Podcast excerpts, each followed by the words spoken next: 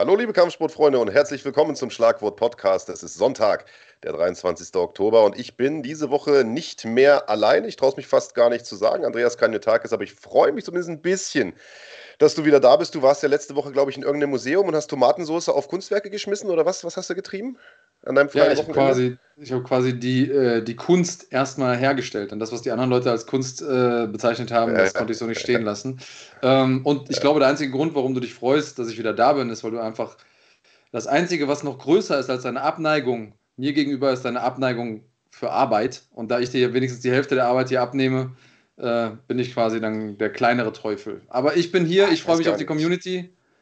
Ähm, und äh, wir haben auf jeden Fall ein paar Sachen, die wir heute machen sollen. Was wolltest du sagen? Du weißt, was weißt du nicht? Da ich ja deinen Murks immer ausbessern muss, habe ich eigentlich die doppelte Arbeit, wenn du da bist. Aber ich merke schon, die Freude, die ist auch schon wieder ganz verschwunden. Ich kotze schon wieder, dass du heute da bist. Aber wir haben heute jemanden in der Sendung, der dir ganz, ganz ähnlich sieht und auf den ich mich riesig freue, nämlich Alexander Djukic, ähm, der ja bei NFC äh, 11 im Dezember auf Julian Pennant treffen wird. Der wird uns heute äh, im Interview zur Verfügung Rede und Antwort stehen. Wir haben außerdem Chihad Akipa, äh, jüngstes Glory-Signing, ultra erfahrener Kickboxer aus äh, Dortmund, äh, der äh, bei der Bonn-Veranstaltung im November, am 19. November, um genau zu sein, antreten wird.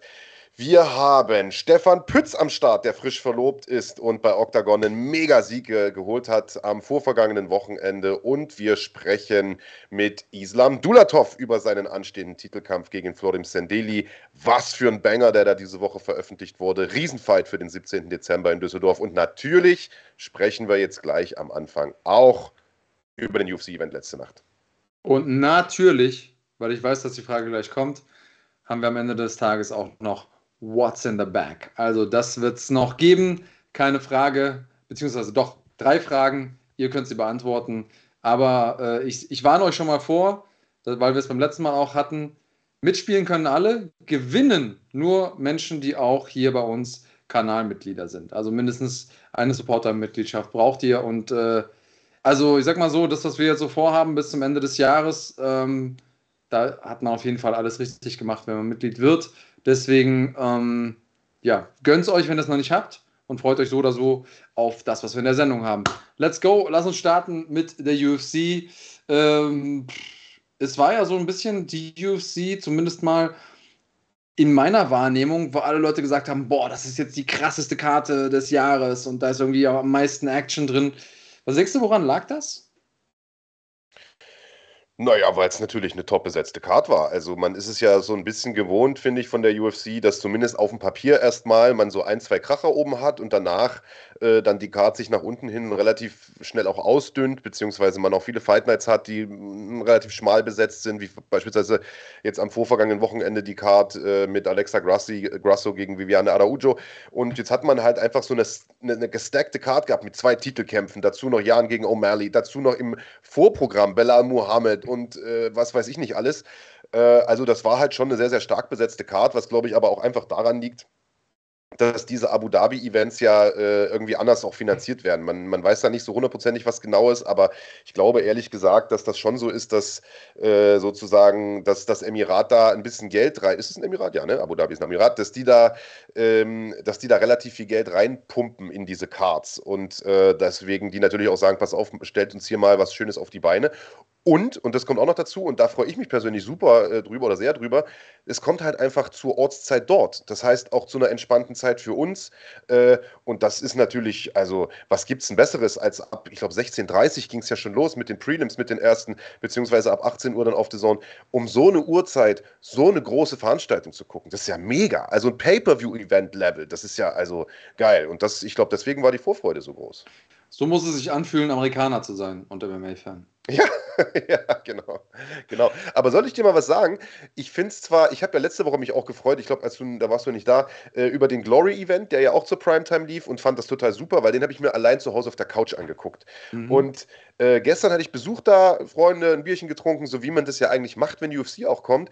Und irgendwie konnte ich den Event gar nicht so sehr genießen, weil du sitzt ja nicht, ich bin so ein, ich bin so ein Gucker, ich gucke mir diese Kämpfe halt gerne an, ich will sehen, was da passiert, jede Sekunde. Und wenn du Freunde da hast, unterhältst du dich, dann geht mal einer was zu trinken holen, dann wirst du angesprochen, es kippt mal was um. Du, du hast nie 100% den Fokus auf, äh, auf dem Kampf und deswegen habe ich bis auf die letzten drei Fights, wo ich wirklich gesagt habe, so fresse jetzt, das will ich mir jetzt angucken, äh, habe ich das alles nur so auf dem halben oder mal auf, auf eineinhalb Augen nur mal gesehen, mm. weißt du? Ja, ich bin bei dir. Also ich äh, bin dann auch schwer ansprechbar. Ich habe also äh, zwischendurch, ich habe das mit meiner Frau geguckt gestern äh, auf der Couch und äh, normalerweise haben wir ein bisschen mehr Konversation, sagen wir mal so. Und äh, das war, äh, ja, das war da nicht gegeben. Ähm, was ich aber, ich habe relativ spät eingeschaltet, was ich nicht gesehen habe, ähm, ist ein Kampf, der mich auf der Undercard extrem interessiert hat, und zwar Nikita Krylov gegen Volkan Özdemir. Ähm, Punktentscheid ich äh, sag mal, wir werden heute auf jeden Fall noch über mindestens einen Punktentscheid reden, der gefällt wurde gestern. Ging der in Ordnung? Also hat äh, ja. Özdemir das Ding wirklich verloren? Ja. Okay. Also, das war eine sehr, sehr starke Leistung von äh, Nikita Krylov, der ich kann mich ja erinnern, als der damals in die UFC kam, äh, damals ja noch mit einem deutschen Manager, lustigerweise auch, äh, dass, der, äh, dass der so als das große Talent gehypt wurde. Und dann, dann hatte der aber so eine, ne, das ging mal hoch, mal runter, mm. mal mhm. hoch. Aber gestern, Alter, der war ein Topform-Mann. Der hat äh, im Clinch gut gearbeitet, der hat gute Treffer gelandet, Volkan runtergenommen, hart getroffen. Also da sah Volkan nicht so gut aus, ehrlich gesagt. Mm. Schade okay. für ihn, tut mir auch leid für ihn, äh, aber das war schon äh, zu Recht die, die Punktentscheidung. Okay, ja. Also ich bin ja auch ein großer Nikita Krylov-Fan, aber äh, da war ich gestern auch nicht so richtig sicher, wem ich da die Daumen drücke. Tendenziell mehr Vulkan, logischerweise. Ähm, aber spannend, dass du das so siehst. Äh, auch wenn ich dich nicht mag, auf, auf deine Expertise ist ja dann doch häufiger Verlass, wie man an deinen Tippspielerfolgen äh, sehen kann. Ähm, ja, ansonsten. Apropos, apropos, dein, bevor wir darauf zu sprechen, oder ich es mir auf, wenn wir darauf zu sprechen kommen, auf den Hauptkampf, scheiß drauf. Wir sprechen, ich würde sagen, weil wir so viel heute in der Sendung haben, auch nur über die letzten drei Kämpfe, oder? Wir nehmen jetzt nicht jeden Fight auseinander. Ja, nee, nee, nee, auf jeden Fall. Die letzten drei ja. reichen, glaube ich. Genau. Dann lass äh, doch direkt einsteigen mit äh, Piotr Jan gegen Sean O'Malley. Ein Kampf, wo eigentlich alle im Vorfeld gesagt haben, warum setzt man denn so einen Kampf an, Alter? Das wird eine Hinrichtung für den O'Malley. Der Piotr Jan ist so stark. Und wieder einmal wurde man von den Matchmakern der UFC eines Besseren belehrt. Und jetzt klammern wir mal das Urteil aus, da werden wir jetzt gleich drauf sprechen. Das ist ja auch unser Aufhänger heute, betrogen, nicht betrogen und so. Äh, aber das war ja definitiv ein Kampf auf Augenhöhe, oder nicht? Und ich glaube, dass genau das das Thema war. Also wir haben uns ja vorher darüber unterhalten, in, auch, in einem, äh, auch in einem anderen Podcast darüber unterhalten und äh, ich habe gesagt, ich glaube, das ist genau das Thema bei den, äh, bei den Matchmakern. Die wollen einfach zeigen, Schrägstrich überprüfen, ist dieser Typ einfach nur so Internet-Sensation? Ist, da, ist das nur Hype oder ist der real? Und unabhängig davon, ob man jetzt sagt, ah, die eine Runde so oder die andere Runde so, Urteil in Ordnung, der hat da hingehört. Und ich glaube, das alleine ist was, das kann auch der größte O'Malley-Hater ihm nicht absprechen. Der hat einfach mit, mit Piotr Jan drei Runden gemacht. Das ging vor und zurück. Das war auf Augenhöhe. Und das ist alleine schon ein Sieg in meiner Welt, in meiner Wahrnehmung. Um, und da haben die Matchmaker wieder wirklich äh, voll, volle Arbeit geleistet. Und ähm, ja, jetzt kommt quasi die Gretchenfrage. Hast du es so gesehen? Ja. Genau, denn er hat ja nicht nur einen moralischen Sieg, sondern auch den tatsächlichen Sieg äh, dann sozusagen zugesprochen bekommen, äh, wenn auch äh, nur geteilt. Und äh, wir, haben, wir haben ja auch außerhalb der Sendung regen Kontakt, äh, der Andreas und die Fighting-Leute und ich ähm, kennen uns quasi nicht nur vor der Kamera. Und das Erste, was ich direkt geschrieben habe, war, Alter, das hat der Jan doch gewonnen, oder nicht? So. Und äh, das war, wie gesagt, auch einer der Kämpfe, die ich mir tatsächlich angeguckt habe. So, und dann ging auch der Aufschrei los. Robbery, Beschiss und bla bla bla. Und ihr wart aber eigentlich so durchweg im Team fast der Meinung, dass ihr gesagt habt, ja, war knapp, kann man so oder so geben oder nö, das hat der O'Malley schon gemacht. Und da dachte ich mir so, hä, stehe ich jetzt allein da? Bis dann quasi im, im Internet auch alle geschrieben haben, Betrug, Betrug, Betrug. Und als dann klar war, das wird jetzt heute der Aufhänger für die Sendung, habe ich mir den Kampf nochmal angeguckt und soll ich dir was sagen? Ich habe meine Meinung revidiert. Ich bin mittlerweile auch der Meinung, dass der Sieg in Ordnung ging für Sean O'Malley. Und ich bin kein großer Sean O'Malley-Fan. Ich habe nichts gegen den, aber ich ist jetzt auch nicht so, dass ich den übel feiere oder dem das, was weiß ich, den größten, äh, dass das für mich der nächste Superstar ist oder so, sondern im Gegenteil, wenn, dann bin ich eher ein Piotr Jan-Fan, aufgrund von seinem Stil und von dem, was er erreicht hat und wie er an die Kämpfe rangeht. Aber ich glaube, also ich glaube, dass ihr recht hattet mit dem, was ihr gesagt habt gestern im Chat sozusagen, dass ihr gesagt habt, das ist eine enge Kiste, die kann man so oder so geben. Ich finde, man hätte es auch Jan geben können, da hätte keiner meckern können, aber ich finde, es kann auch keiner meckern, wenn man das jetzt O'Malley gegeben hat, weil, ähm, weil, die, weil die Runden einfach so knapp waren. Mhm. Ja, wir können das ja gleich nochmal im Detail auseinanderklamüsern, ja, aber wie hast du es denn gesehen? Ähm, ich, also letzten Endes, die, die Punktrichter waren sich ja bei zwei der drei Runden relativ einig. Also Runde 2 haben alle durchgängig bei Piotr Jan gesehen. Wo ich noch gedacht hätte, okay, die zweite aufgrund des Niederschlags hätte man ja vielleicht noch so umwerten können. Die dritte haben alle bei O'Malley gesehen. Ähm, und die erste war dann quasi das Zünglein an der Waage. Da hat nur einer Jan vorne gehabt und, und zwei haben O'Malley vorne gehabt.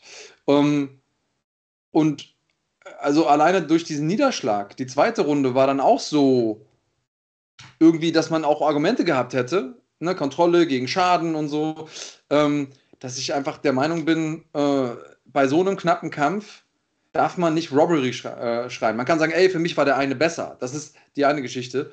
Ähm, aber zu sagen, Robbery, ähm, das, das wäre, glaube ich, nicht richtig gewesen. Ich hätte mich null beschwert, wenn Piotr Jan gewonnen hätte. Auch ich bin eher, ich sympathisiere auch eher mit ihm als, als mit O'Malley, um ehrlich zu sein. Aber ich muss sagen, wenn jemand so abliefert, dann gönne ich dem das schon. Also, weil O'Malley war, also ich glaube, beim, beim Einlauf wurde das eingeblendet. Irgendeiner hat 8.500 auf den gesetzt und äh, hat dann jetzt am Ende des Tages irgendwie 36.000 ausgecasht oder so. Also der war Underdog. Und ja. also, ne, der hat schon einiges geleistet und er hat so geleistet, dass ich mir denke, er hat knapp genug gemacht.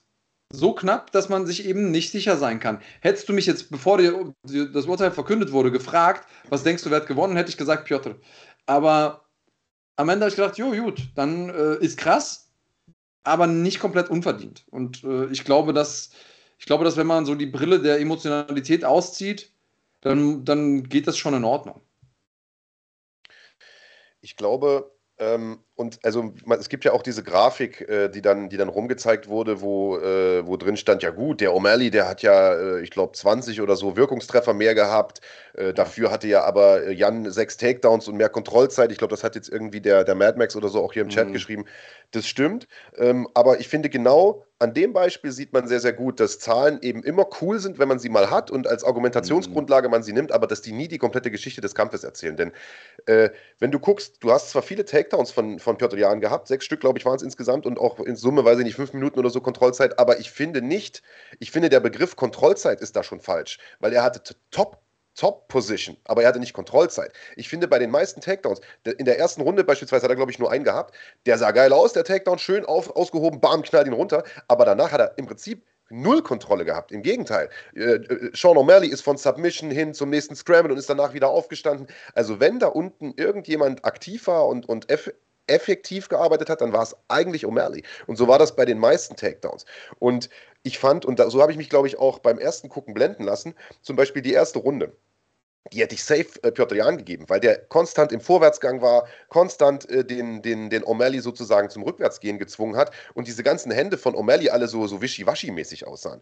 Aber eigentlich ist Piotr Jan nur nach vorn gegangen und hat kaum geschlagen, weißt du? Und O'Malley war paradoxerweise im Rückwärtsgang aktiver und aus meiner Sicht auch effektiver. Also es ist sehr, sehr schwer, diesen Kampf einzuordnen, nur anhand der Zahlen. Äh, bin ich ganz bei dir. Und vor allen Dingen sind diese Zahlen ja immer insofern trügerisch, dass man sagt, man guckt sich jetzt die Zahlen aus dem ganzen Kampf an. Aber am Ende muss man ja Runde für Runde werten. Also selbst wenn, äh, wenn jetzt äh, die, jede Runde knapp gewesen wäre für den einen und der andere gewinnt dann die letzte Runde ganz klar, dann haben wir ja ganz oft die Situation, dass ja trotzdem 2, 2 zu 1 Runden sind. Ne, zweimal klappt, einmal ganz klar, ist unterm Strich wahrscheinlich eher der, der, Zwei, der zweite. Ähm, und so ist eben das MMA-Judging. Ich glaube, daran sieht man einfach nochmal, dass wir noch nicht perfekt sind. Ähm, ich glaube äh, trotzdem, dass das für O'Malley und für die UFC sehr, sehr gut war. Und halt mich jetzt, meinetwegen kannst du mich für einen der Illuminaten halten oder ihr da draußen. Ich glaube nicht, dass das gestaged ist. Ich glaube nicht, dass die UFC den Punktrichtern gesagt hat, ah, wenn ihr O'Malley in der knappen Runde den Vorteil gibt, dann gibt es nochmal irgendwie 3,50 Euro obendrauf. Das glaube ich nicht. Ähm, sondern die haben das so entschieden. Weißt du, ich finde immer, diese ganzen Verschwörungstheorien kommen ja auch von Leuten, die, die wahrscheinlich weit weg sind von der Materie, was, was nicht schlimm ist. Nicht jeder kann in der Medienbranche arbeiten oder kann bei der UFC hinter die Kulissen gucken. Weißt du, alle, die sagen zum Beispiel bei der Tagesschau, alles, was da erzählt wird, ist, äh, die Medien belügen uns, ist ja Quatsch. Weißt du, wer, jemand, der schon mal hinter die Kulissen von der TV-Sendung geguckt hat, weiß, es ist unmöglich, jeden da, weißt du, zu kontrollieren. Und genauso ist es ja im Prinzip auch bei den UFC-Judges. Clemens Werner war vor Ort, äh, der Kopf der GEMAF, der, des deutschen MMA-Verbandes, der war sozusagen im Auftrag der übergeordneten übergeordneten IMAF dort und ich glaube, dass er sogar mitgejudged hat. Bin mir nicht ganz sicher äh, bei diesem Kampf, ob er das gemacht hat oder nicht, aber er hat, glaube ich, dort auch gejudged. Und wenn man den kennt, also. Ja, den kannst du nicht beeinflussen. Ist, äh, der, ja, ne, der macht den Job, weil er, weil er einfach total passioniert diesen Sport liebt. Der ja. verdient keinen Cent damit und der macht das einfach nur. Ich glaube, das ist der, der straighteste Typ, den du da sitzen haben kannst. Ja. Und der wird wahrscheinlich nicht bescheißen. Und ähm, ja, also ich glaube auch nicht, dass das gestaged war. Ich glaube, es war eine enge Kiste und ich glaube einfach, du kannst ja so viel über das Wertungssystem dich aufregen, wie du willst. Aber äh, ich glaube, am Ende des Tages, egal wie du das reformierst, du wirst immer Judges haben müssen, die diesen Sport verstehen und subjektiv korrekt entscheiden können. Und es wird auch immer wieder Entscheidungen geben, wo nicht alle mit glücklich sind. Genau, da bin ich. Und äh, ja, weil ich hier gerade im Chat schreibe, nein, Clemens hat nicht diesen Kampf gejudged zwischen Piotr Jan und O'Malley aber es ist ein Beispiel dafür, welche Menschen das machen.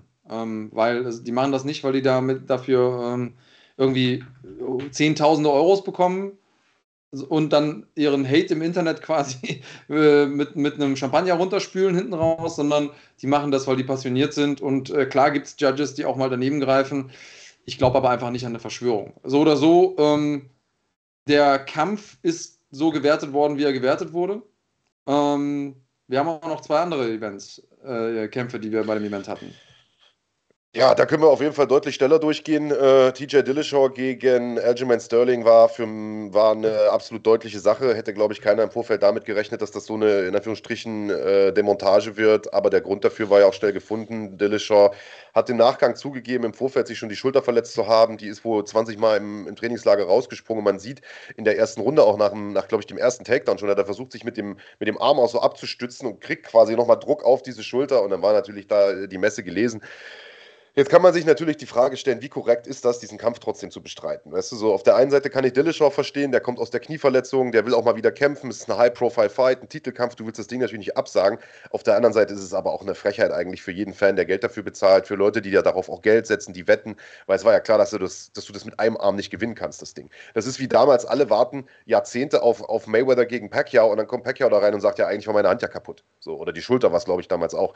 Und das ist, also, das geht, das ist, das ist der Größe des Events nicht angemessen, oder nicht? Ja, ist ja sogar so, ähm, man kann ja immer unterstellen, ja, das hat er jetzt im Nachhinein so gesagt, aber der hat wohl davor auch schon dem Referee Bescheid gesagt, hey, wenn meine Schulter raus, rausfliegt, äh, mach dir keine Gedanken, ich, äh, ich werde mir danach wieder einrenken. Ähm, also auf der einen Seite natürlich krass, äh, Kämpferherz und, und das so durchzuhalten. Ähm, auf der anderen Seite bin ich bei dir, es wird, wird natürlich der Sache nicht ganz gerecht und er hat sich ja auch im Nachhinein bei der ähm, bei, bei der ganzen Division entschuldigt und hat gesagt, ich habe euch hier jetzt eigentlich umsonst aufgehalten. Auf der anderen Seite, der ist jetzt 36, wird 37 bald. Ähm, ich weiß nicht, ob er nochmal so eine Chance bekommen hätte. Ähm, und da muss man halt gucken. Ich weiß nicht, ob ich es nicht auch gemacht hätte an seiner Stelle, aber natürlich, wenn man das große Ganze im Auge behält, würde ich auch sagen, wäre es besser gewesen, jemand anderes hätte den Shot bekommen. So oder so, Aljo jetzt, und das ist jetzt vielleicht so eine Ja-Nein-Frage mittlerweile legitimer Champion, nachdem man ihn am Anfang eigentlich eher belächelt hat? Ja. Ja, der war ja auch vorher ein guter Kämpfer. Die Aktion fanden halt nur alles scheiße damals bei Piotr Jan. Das muss man sagen. Aber ich glaube, er ist auf dem Weg dazu, sich zu rehabilitieren. Ähm, ist natürlich ein bisschen blöd für ihn, dass jetzt immer wieder so ein bisschen, weißt du, der zweite Sieg gegen Jan haben alle gesagt, war eine enge Kiste, hat er vielleicht auch verloren. Jetzt gewinnt er hier übel do dominant äh, gegen Dillashaw und der sagt, ja gut, eigentlich war ich ja verletzt. So, weißt du, es wäre schön für den, wenn der mal jetzt einen richtig besiegen würde, in Anführungsstrichen. Klingt natürlich ein bisschen herablassend, aber so, glaube ich, ist so die allgemeine, die allgemeine Wahrnehmung. Aber das lass uns noch zum Hauptkampf kommen. Auf seinen, auf seinen Titel gewinnen irgendwie. Ja. Ja, ja, ja genau. Okay. Oder auf seine Regentschaft. Hauptkampf. Alter, das war ja. schon, äh, das war schon, das war schon ein Statement, muss man sagen. Das war ein absolutes Statement. Also ähm, Oliveira hatte ja in seinen vorherigen Kämpfen, so die letzten drei, glaube ich, immer diesen Moment, wo man gedacht hat, so, oh krass, jetzt verliert er. Jetzt hat er halt dann wirklich verloren. dass der aber jetzt nicht K.O. gegangen ist, sondern dass der abgeklopft hat in dieser Submission und so schnell, wie er das gemacht hat, das hat einfach auch dem Letzten gezeigt, was für ein Tier äh, Islam Makachev ist. Also ganz im Ernst, den Oliveira, dass der, also normalerweise muss man ja, um einen Head and Arm Choke durchzubekommen, muss man ja eigentlich neben dem Gegner sein, so um schulbuchmäßig das Ganze zu machen. Der hatte gerade sein, sein Bein gelöst aus der, äh, aus der Halfguard und dann hat Oliveira schon getappt. Das heißt, Makachev muss so einen Grip haben, der muss so stark sein bei dieser Bewegung, ähm, dass Oliveira sagt, okay, Leute, wenn ich jetzt nicht abklopfe, dann schlafe ich ein. Und an der Position kann man das aussehen. Äh, und ich meine, alleine, dass er ihn dahin gebracht hat, hat ihn ja vorher auch angeschlagen und so. Respekt. Und ich weiß, du wolltest irgendwas aus, der, aus dem Nähkästchen holen jetzt, was du, was du gegen mich verwenden willst. Ach so. Ich bereite, ich bereite ja, die Bühne vor. Wir hatten ja, Genau, wir hatten ja, siehst du, hätte ich was vergessen, wir hatten ja, äh, wir hatten ja diese Woche noch unsere Vorschau ge gedroppt, ne, bei ja. uns auf dem Kanal, die UFC 280 Analyse, die sich großer Beliebtheit erfreut hat und wo aber die Islam-Fans nicht ganz so glücklich damit waren, dass, ich kann mich gar nicht, wir haben es vor einer Weile schon aufgezeichnet, ich weiß gar nicht mehr, was ich erzählt habe in der Sendung, aber du hast den meisten Hate komischerweise abbekommen und irgendjemand hat jetzt sich wirklich die Mühe gemacht, irgendwie fünf Minuten nach Eventende zurückzugehen unter, diesen Post, äh, unter dieses Video und zu kommentieren, na Andreas, was ist jetzt, wo dein Charles verloren hat? so als wäre das dein Bro. Habe ich dir doch gesagt, dass Islam gewinnt, so nach dem Motto. Das fand ich absolut geil. Äh, ich weiß naja, gar nicht, was du gesagt hast. Hast du dich so, so schlecht, so negativ geäußert, oder? Nein, ich habe einfach gesagt, dass ich mich schwer damit tue, gegen, gegen Charles Oliveira zu tippen, bei dem, was er jetzt in letzter Zeit abger abgerissen hat. So. Und das ist, das ist ja auch legitim. Und ihr könnt jetzt, ich meine, im Nachhinein, wer gewinnt, hat immer recht, ja. Und alle können sagen, oh, ja, ich habe es euch ja gesagt und so. Okay, sind wir doch mal so ehrlich. Tippt doch mal die UFC-Karte durch das nächste Mal, alle zehn Kämpfe. Und wenn ihr mehr als fünf richtig habt, dann könnt ihr euch auf die Schulter klopfen. Wenn ihr zehn richtig habt, gebe ich euch ein Bier aus. So, ganz im Ernst, das ist bei diesem Sport unmöglich. Und wenn mir jetzt einer sagt, ich wusste, nein, du hast es dir gewünscht, weil du Islam magst vielleicht. Ich wusste, dass Islam gewinnt. Keiner wusste das. Der war der Favorit, ja, aber wir sind in einem Sport, wo es keinen 10 von 10 gibt. Kämpfen die 10 Mal gegeneinander, selbst wenn er besser ist, dann gewinnt er maximal 8 Mal. Das ist unser Sport. Deswegen, also wenn mir irgendjemand sagt, ich wusste es und dann noch sowas Nettes dazu schreibt wie, ja, Andreas, äh, jetzt weißt du endlich mal, wer Islam Makachev ist. Digga, ist jetzt nicht so, als hätte ich den Namen gestern zum ersten Mal gehört. Äh, aber, aber danke für deine herablassende Art. ja, ähm, cool.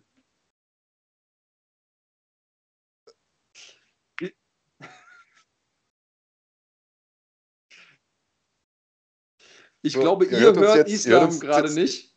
Wir hören ihn aber. Genau. Wir kommen nämlich gleich von einem Islam zum nächsten Islam. So ist genau. es. Islam Dulatov, der wartet bei uns schon in der Pipeline und schart mit den Hufen, dass wir ihn in die Sendung holen. Äh, Islam, die konnten dich noch gar nicht hören, aber wir holen dich sofort rein. Stellen vorher nur noch eine letzte Frage in den Chat und vielleicht ich auch. Oder weißt du was, wir können dich ja eigentlich jetzt schon reinholen und genau. stellen dir die Frage auch mal mit. Kahn, genau. schaffen wir das? Hol doch mal Islam rein. Genau, dann kommen wir vom UFC-Champion Islam Machachev zum vielleicht bald NFC-Champion, zweimaligen, Richtig. Islam Dulatov. Sei gegrüßt. Grüß euch, Freunde. Wie geht's euch? Ich hoffe, alles gut bei euch. Ja, läuft.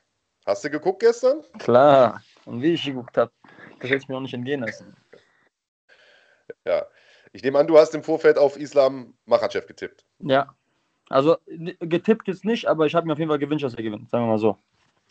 Ja, ähm, ja aber war, also ich sage euch ehrlich, wie Andreas auch schon gesagt hat, es wäre schwer gegen Oliveira zu tippen. Ich habe zwar getippt, dass Islam gewinnt so, aber es ist halt trotzdem verständlich, dass viele Leute auch auf Oliveira tippen können, weil der Junge hat einfach in letzter Zeit auch nochmal abgerissen und äh, ist halt am Boden extrem gefährlich. Also hätte wahrscheinlich keiner geahnt, dass der Islam den dann so gut unter Kontrolle haben würde am Boden und äh, auch im Stand-Up so, ne? Also von daher war halt eine Überraschung für viele auf jeden Fall. Vielleicht Danke für ihn selbst nicht, vielleicht der, er selber und sein Team wussten vielleicht, dass er einiges besser ist, aber die Leute, die jetzt ne, nur von außen zugucken, auf jeden Klar. Fall eine Überraschung.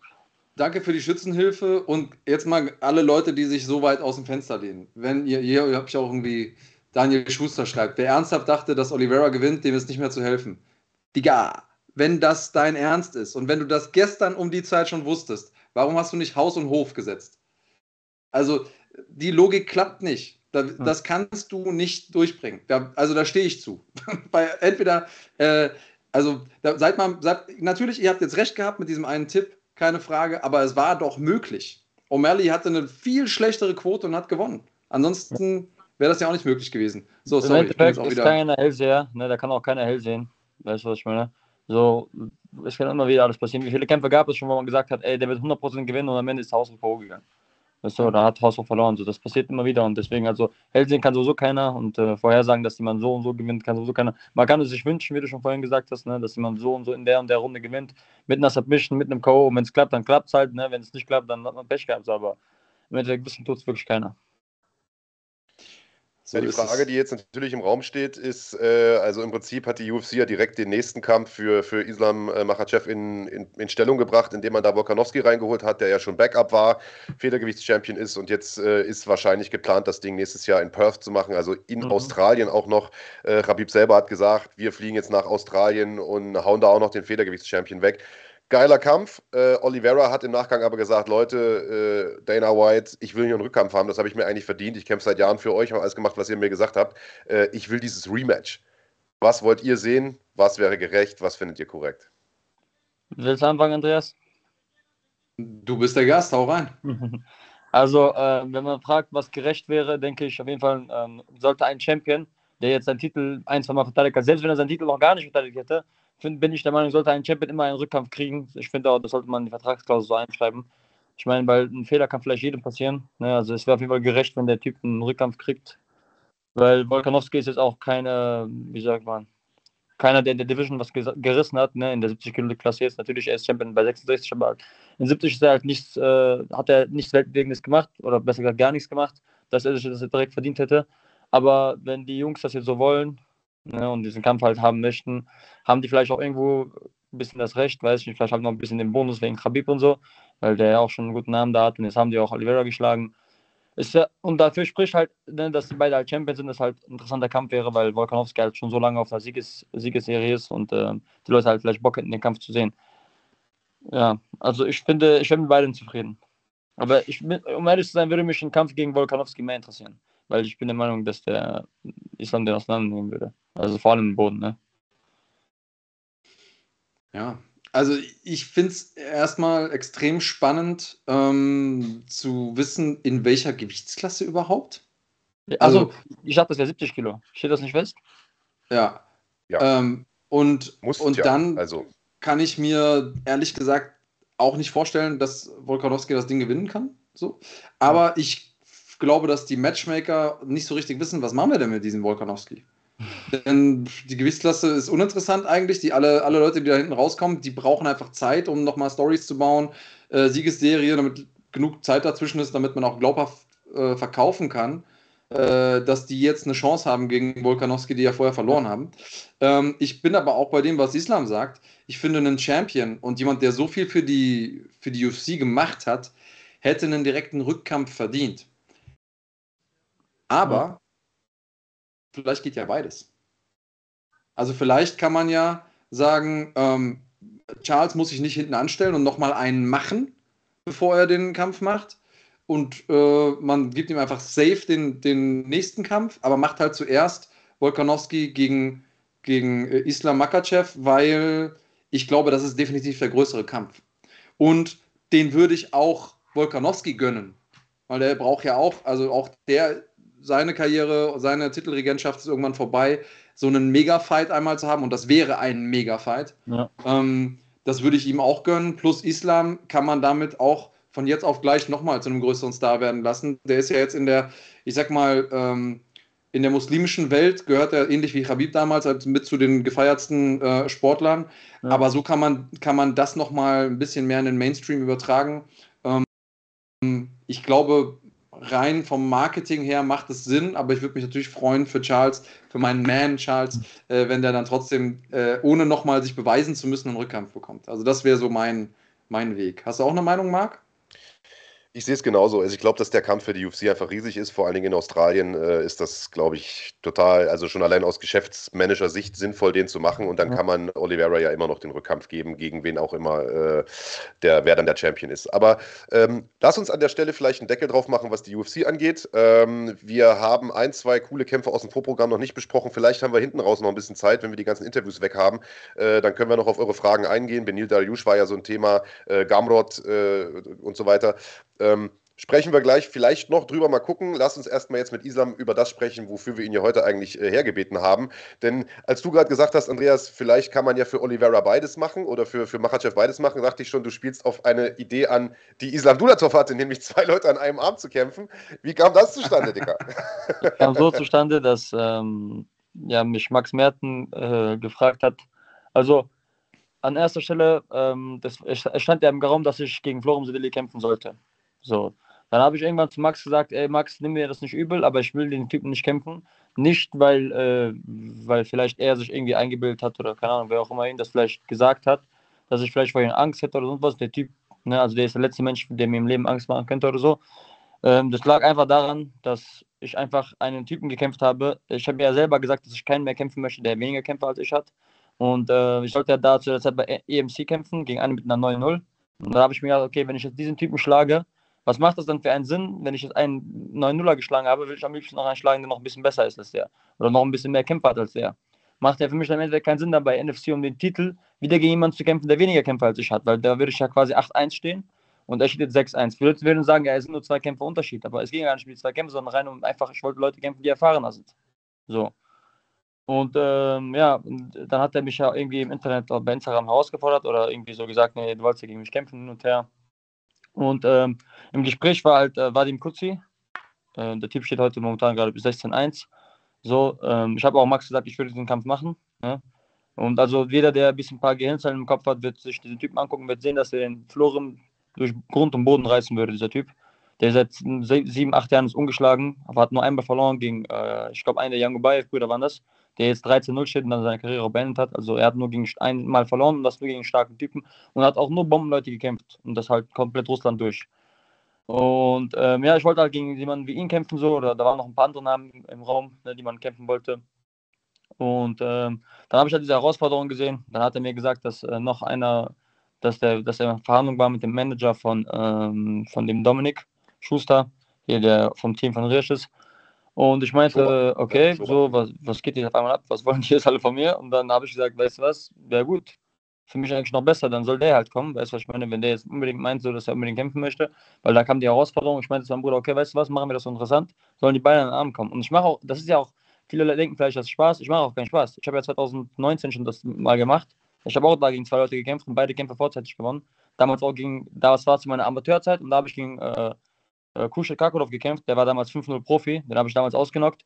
Und davor habe ich gegen einen sehr, sehr starken Ringer gekämpft, äh, auch vorzeitig gewonnen, quasi. Also, ne, ich habe diese solche Dinge habe ich schon mal durchgemacht. So, und es ist auch ganz normal, gang und gäbe. Kelly Mengesek hat das auch mal vor drei Jahren gemacht, dass er drei Kämpfe, äh, oder vor fünf Jahren war das, dass er drei Kämpfe an einem Abend gemacht hat.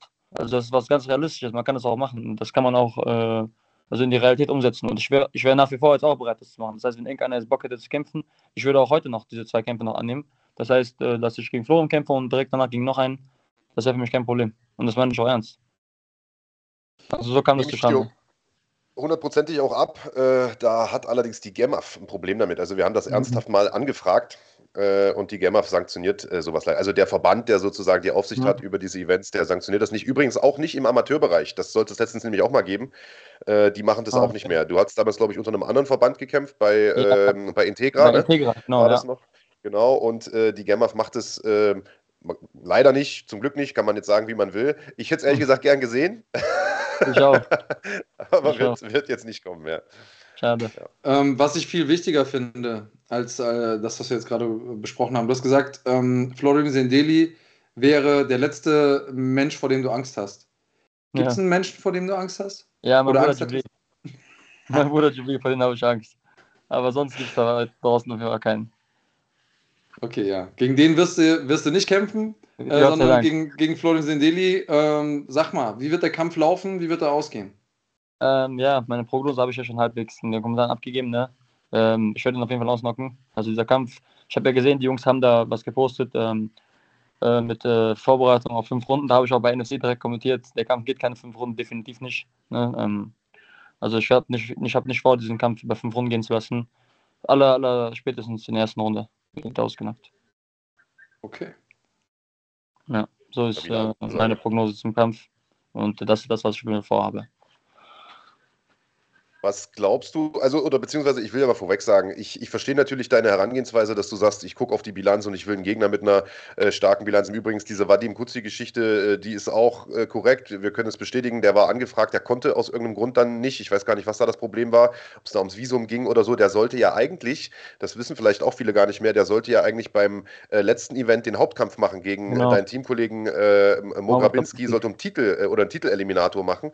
Ähm, der ging leider nicht. Ähm, schade, aber ich glaube, Florimir Sendeli ist ein, ist ein mehr als guter Herausforderer, einfach weil er einen sehr, sehr interessanten Stil hat, weil er ringerisch stark ist und jetzt zuletzt gezeigt hat, dass er Leute auch K.O. schlagen kann. Was glaubst du, wie der rangehen wird an diesen Kampf? Glaubst du, der wird versuchen, dich zu ringen? Glaubst du, er so. wird sich mit dir im Stand messen? Was also, wenn der, wenn er lebensmüde ist, wenn er lebensmüde ist, wird er versuchen, mit mir im Stand zu bleiben. Aber ich denke mal, ne, der Peter Sobota ist ja jetzt sein Coach ich denke, der Peter ist schon äh, so weit im Kopf ne, und äh, als Trainer auch ein sehr guter Trainer. Ne? Der weiß genau, was seine Schüler kann und der weiß auch genau, was er für Fehler hat. Und da äh, denke ich auf jeden Fall nicht, dass er ihm sagen wird, dass er mir im, Stand bleiben soll. Er selber wird das auch nicht wollen. Guck mal, im Endeffekt, deine Trainer können dir sagen, mach was du willst. Glaub mir, nachdem du zwei Fäuste auf ihn bekommen hast, ne, dann wird das Ganze, dann sieht die Welt wieder anders aus. Ich weiß, viele Leute glauben das immer wieder nicht, ne, bis wir das dann einmal abkriegen. Aber glaub mir, so hart wie ich zuschlagen kann, Leute können das sich nicht vorstellen. Wirklich nicht. Der kann sich das in seinem schlimmsten Traum, kann er sich das nicht vorstellen. Und ich sage dir definitiv, der wurde in seinem Leben noch nie so hart getroffen wie von mir. Also wenn der, wenn der wird das schon zu spüren bekommen, dann das jetzt auch kein leeres Gerät oder sonst was. Ne? Er wurde jetzt von einem Grappler äh, TKO geschlagen, äh, von Maurice Baby. Und glaub mir, ich schaue bei weitem härter. Ja? Und äh, deswegen, also wenn er bei ihm schon ne, so ein Zackeln gekommen ist, dann äh, wird das schon auf jeden Fall. Also letztens hat mich einer gefragt, wie wird der Kampf gegen Sedele ausgehen? Dann habe ich gesagt, äh, schneller und schlimmer. Weißt du? Schneller und schlimmer. Das sind so die zwei besten Wörter, die dazu passen. Das bedeutet aber gleichzeitig, also du bist natürlich, du hast mh, hm, alles Recht der Welt, um äh, mit breiter Brust in solche Kämpfe zu gehen. Ähm, aus der Perspektive eines, äh, ich sage jetzt mal, ehemaligen Kämpfers, ähm, setzt du aber deine eigene Messlatte ziemlich hoch. Das heißt, ich stelle mir jetzt den Kampfabend vor und aus irgendeinem Grund Kämpfe sind ja verrückt, äh, geht es dann doch in die zweite Runde. Und ich, wenn ich das, wenn ich so eine Ansage gemacht hätte, dann würde ich dann anfangen zu denken, oh scheiße, jetzt, was, was werden die Leute auf Instagram schreiben und so weiter und so fort. Ist das was, was, was dich irgendwie. Du musst dir vorstellen, Andreas, ich bin mittlerweile so lange in dieser ganzen Medienscheiße, weißt du, ich kenne das schon auf und ab. Ne? Die Leute werden niemals mit dir zufrieden sein. Weißt du? Du hm. kannst machen, was du willst. Guck dir das beste Beispiel ist Habib. Weißt du, der Typ ist umgeschlagen gegangen, ist Champion gegangen und bis heute noch reden ihm Leute nach ja, aber er hätte irgendwie Sieg und das wäre passiert und dies wäre passiert. Weißt du, du wirst niemals im Leben schaffen, die Leute zufriedenzustellen. Mhm. Alle Menschen in der Welt, du wirst niemals schaffen, dass sich alle mögen. Sollen die Leute schreiben, was die wollen. Weißt du, was ich meine? Ich bin schon lange genug in dieser Medienwelt unterwegs, dass ich weiß, wie Leute sind. Sollen die schreiben, was die wollen, interessiert mich nicht. Mich interessiert nur mein Erfolg. Weißt du, was ich meine? So. Und wenn ich dann sagen würde, dass er in der zweiten Runde Co. gegangen wurde, ja, dann ist er in der zweiten Runde Co. gegangen. Und, weißt du, was ich meine? So, man sollen Leute schreiben, ja, aber das war in der zweiten, du hast in der ersten. Ja, dann ist das eben so. Weißt du, was ich meine? Aber ich gehe immer davon aus, dass ich den in der ersten Runde Co. schlage. So, und das habe ich ja jetzt schon sechs, sieben Mal gesagt. Weißt du, was ich meine? Dass ich das vorzeitig spenden werde. Und es ist halt immer so passiert, dass ich das vorzeitig spendet habe. Und es ist halt kein, kein Geheimnis, dass ich halt immer dafür, äh, dass, dass ich dafür bekannt bin, dass ich halt immer meine Kämpfe finische. Ich meine, bei mir in der Amateurphase habe ich auch vielleicht von 13 Siegen 11, äh, 2 durch, äh, durch Punkte ge ge gehen lassen, weißt du? Der Rest war alles vorzeitig. Also von daher, ne, ich bin mein Leben lang schon so. Also ich finde immer meine Kämpfe vorzeitig. Deswegen, und ich gehe halt auch immer für den Finish, weil ich weiß, dass was die Leute sehen wollen, ne, ist halt eine Schlacht und äh, keine, keine langweiligen Fights, wo man dann halt äh, über drei Runden nichts macht. Ja, so kennen wir dich. Also wir, wir kennen dich nur als Actionfighter, der auch das Ende sucht tatsächlich. Ähm, und ähm, ich persönlich bei mir rennst du da offene Türen ein. Ähm, siehst du denn irgendwas, wo Florin auch gefährlich werden kann für dich? Guck mal, äh, ich sehe nirgend, absolut nirgendwo, dass er mir gefährlich ist, absolut nirgendwo. Und das meine ich jetzt auch nicht. Also er ist wirklich ein guter Kämpfer. Ne? Ich habe das auch bei Risch damals gesagt, er ist auch gut. Und Florim ist auch gut, er ist auch ein guter Kämpfer, aber halt nicht auf einem Niveau. Also er ist ein guter Kämpfer und ich glaube auch, dass sein Ringen solide ist, aber sein Ringen ist nicht top. Guck mal, wir, bei uns sind jetzt gerade zu Besuch die äh, äh, Turpol Sultanov. Also Greco-Roma, also oberkörperfrei. Ich weiß nicht, ob die Leute sich damit auskennen. äh, vom Oberkörper ringen, was halt er meistens macht, ne, weil er ringt halt auch meistens im Oberkörper. Seine Takedowns, seine Shoots zum Bein sind sehr schlecht, die sind nicht gut vorbereitet, die sind auch nicht gut getimt. Ähm, er macht halt viel aus dem Oberkörper, das ist halt dieses Greco-Roma-Ringen, ne, dieses griechisch-römische Ringen. Und da sind halt Jungs aus die Weltmeisterschaft, erster Platz, zweiter Platz geholt haben, sind gerade alle bei uns hier in Düsseldorf. Die bereiten sich mit uns vor und ähm, wir haben hier im Neues bei uns Danny Lakayev, äh, U23 Weltmeister geworden, auch bei uns im Team trainiert der Junge. Ich, ich ringe jetzt auch regelmäßig in Neues. Also von daher, ne, die sind Wrestler, die sind auf einem ganz anderen Niveau. Weißt du, und wenn du denen dann so einen Florian Sedel sagst, dann sagen die, der kann nicht ringen. Das, was der macht, ist kein Ringen. Der läuft einfach rein und packt und versucht dich mit Ach und Krach runterzukriegen, weißt du. Und das wird er ein paar Mal versuchen, dann wird er merken, okay, scheiße, das klappt nicht. Weißt du, und dann äh, geht ihm dann langsam auch die Brust aus. Deswegen sollen die schon weiter gut Konditionstraining machen. Das Ding ist, weißt du, äh, es ist halt eine Sache ist, wenn du mit jemandem ringst, ne, und andere Sache ist, wenn du dabei noch Schläge kriegst. Weißt du, wenn du noch hart getroffen wirst und dabei noch versuchen musst zu ringen und das auch noch nicht klappt, dann weißt du ja, äh, wie das dann auf die Psyche geht bei Leuten. Und ähm. ja, muss man halt eine starke Psyche haben, um das da durchzumachen. Vor allem ein Kind. Ein Kind kannst du nicht abhärten. Egal, was du machst. Und vor allem mit diesen dünnen Handschuhen, bei so, einer, bei so einem Schlag, den du abkriegst. Ne? Er hat jetzt bei seinem letzten Kampf ähm, glücklich für ihn gewonnen. Da freue ich mich auch, ne, dass er gewonnen hat äh, gegen José Pedro. Das war aber ne, ein ganz klar ein Lucky Punch. Und ähm, ja, der Kampf war er bis dato, meiner Meinung nach, war er hinten. So, er war den Kampf auch nicht am Führen. Und ja, also ist, ist für ihn am Ende glücklich ausgegangen, aber ich habe bis dato auf jeden Fall José Pedro vorne gesehen. Also ein paar klare Aussagen von Islam Dulatov. Den Kampf gibt es, wie gesagt, am 17. Dezember im Maritim Hotel in Düsseldorf, NFC 11, der Main Event. Es geht um den Weltergewichtstitel, der frisch ausgelobt wird. Leichtgewichtschampion war es ja schon äh, vor ein paar Jahren, jetzt sind ein paar Kilo mehr drauf. Jetzt soll eine Gewichtsklasse höher der Gürtel ran. Und wir haben uns diesmal was äh, Interessantes auch ausgedacht, weil äh, ist ja kein Geheimnis, dass du auch ein guter Ticketverkäufer bist, dass du einen Haufen Fans jedes Mal mit dabei hattest bisher bei deinen Veranstaltungen und die Stimmung auch immer super war. Falls ihr Teil dieser Stimmung sein wollt, wollt, Teil dieses Fanblocks sein wollt, haben wir extra für euch einen Fanblock eingerichtet. Also ein Bereich der Halle sozusagen reserviert nur äh, für deine Fans. Islam, kannst Perfekt. du uns mal erklären, wie genau das funktioniert? Also es ist so, ähm, wenn ihr die Karten kaufen möchtet, ne, die, wo ihr bei mir, das ist quasi, ist ja so, ihr habt den kompletten Bereich für euch alleine. Ne, das bedeutet, alle meine Leute, alle Leute, die für mich gekommen sind, sind dann genau in dieser Ecke. Und nach dem Kampf sehen wir es auf jeden Fall, dann ist es auch leichter für euch, Fotos, Videos und so weiter und so fort, ne? weil es ist dann immer so, ich sehe dann immer Leute von links nach rechts laufen, ey, bitte Foto, Foto. Und so fällt euch das auf jeden Fall leichter. Also deswegen kauft euch die Tickets, Freunde, auf jeden Fall. 17. Dezember wird in Düsseldorf der Abriss. Super, also das heißt also, die Leute, die Leute sitzen äh, dann alle zusammen. Das ist das Schöne auf der einen Seite. Ähm, das können wir jetzt seit neuestem machen. Das war vorher nicht so einfach tatsächlich. Das äh, können wir jetzt seit neuestem machen, dass, dass wir auch die Sitzplatzkarten fest vergeben. Und habe ich das richtig verstanden? Nach dem Kampf kommst du dann auch in deinen Blog, richtig. sodass die Leute mit dir Fotos machen können richtig. und so weiter und so fort? Ja, richtig. Da muss man das machen. Kennst du den Code? Äh, den man dafür eingeben muss? Den, den Code kenne ich gerade noch nicht, aber den, äh, den äh, werde ich mir mal die Tage noch posten oder spätestens so. dann, wenn ich ihn den habe. Ich kenne ihn aber. ich kenne ihn aber. Denn das Ganze hat noch einen weiteren Vorteil. Ihr sitzt nicht nur im Islam-Blog, ihr bekommt auch noch 10% Rabatt auf die Tickets. Das heißt, äh, doppelter Deal für euch. Ihr gebt einfach, wenn ihr die Tickets kauft bei Eventim, beziehungsweise fighting.de slash Tickets, dann werdet ihr sofort dahin äh, geleitet, wo es die Karten gibt. Äh, ihr gebt einfach in, in diesen Rabattcode-Feld, da gibt es ja immer so ein, so ein Gutscheincode-Feld, da gebt ihr einfach ein NFC Dulatov äh, zusammengeschrieben. Äh, und dann bekommt ihr, wie gesagt, 10% abgezogen und sitzt automatisch im Blog von Islam. Entweder Bestplatzbuchung, dann gibt euch das äh, Programm die besten Plätze in diesem Blog, oder ihr pickt euch selbst die äh, Plätze raus, wo ihr sitzen wollt, äh, könnt ihr euch selbst überlegen. Also NFC Dulatov, fighting.de slash Tickets, 17. Dezember, Maritim Hotel in Düsseldorf. Islam Dulatov gegen Florim Sendeli. Islam, ich sag's dir ganz ehrlich, ich bin unglaublich heiß auf diesen Kampf. Das wird ein mhm. Riesenkracher. Wenn du dann natürlich wieder ablieferst und in der ersten Runde hier nach 30 Sekunden den umhaust, dann müssen wir uns langsam Gedanken machen, wen wir dir einfliegen. Äh, ich glaube ehrlich gesagt, diesmal wird es ein bisschen schwerer als bei den letzten Kämpfen, aber ich glaube, es wird ein unglaublich geiler Kampf. Und äh, ich bin froh, dass ich nicht nur in der Nähe vom Islam Dulatov-Blog sitze, sondern sogar noch näher dran, nämlich genau am Käfig. Ich kann das Ganze kommentieren. Ich habe richtig, richtig Bock. Der nächste Gast ist in der Pipeline. Willst du noch irgendwas loswerden, Dicker? Sehr gut. Also, wenn ich den Titel in 77 Kilo habe, will ich ihn in 84 haben. Danke für euren Sport. Passt auf euch auf, bleibt gesund. Alles, alles Gute. Mach's gut, Islam. Bis dann. Mach's gut. Ciao, ciao. Hau rein. Ja, klare Ansage von Islam. Der sagt, wenn ich jetzt den Gürtel habe, dann will ich auch. Dann wäre er der erste Champ, Champ, Champ, oder? Das gab es, glaube ich, noch nicht. Nee, äh, nee. Doch Nordin Asri hat das, glaube ich, mal geschafft. Der hat doch mal bei uns in einem ganz alten Podcast gesagt, der ist Champ, Champ, Champ, Champ, Champ, Champ, Champ. Der hat, glaube ich, sechs verschiedene Gewichtsklassen. Aber das war ja noch oldschool, aber im, im Modern Era MMA wäre wahrscheinlich er dann der Erste. Genau. In, in, Im Internetzeitalter ist er der Erste. Genau. ja, Farbfilm. Das, das, das, war, das war gut. Also, das, das war schön. Er hat ein paar schöne Sachen gesagt. Nochmal, ich, äh, ich werde das nicht müde zu betonen. Ihr bekommt 10% und ihr sitzt da, wo die anderen Leute auch sitzen, die für euren, äh, für euren Kämpfer jubeln. Weil das ist nämlich manchmal ein bisschen komisch. Das Event wird nochmal geiler, wenn ähm, tatsächlich ihr mit euresgleichen und den Leuten, die denselben Menschen anfeuern, in einem Blog sitzt. Deswegen macht das plus 10 Prozent.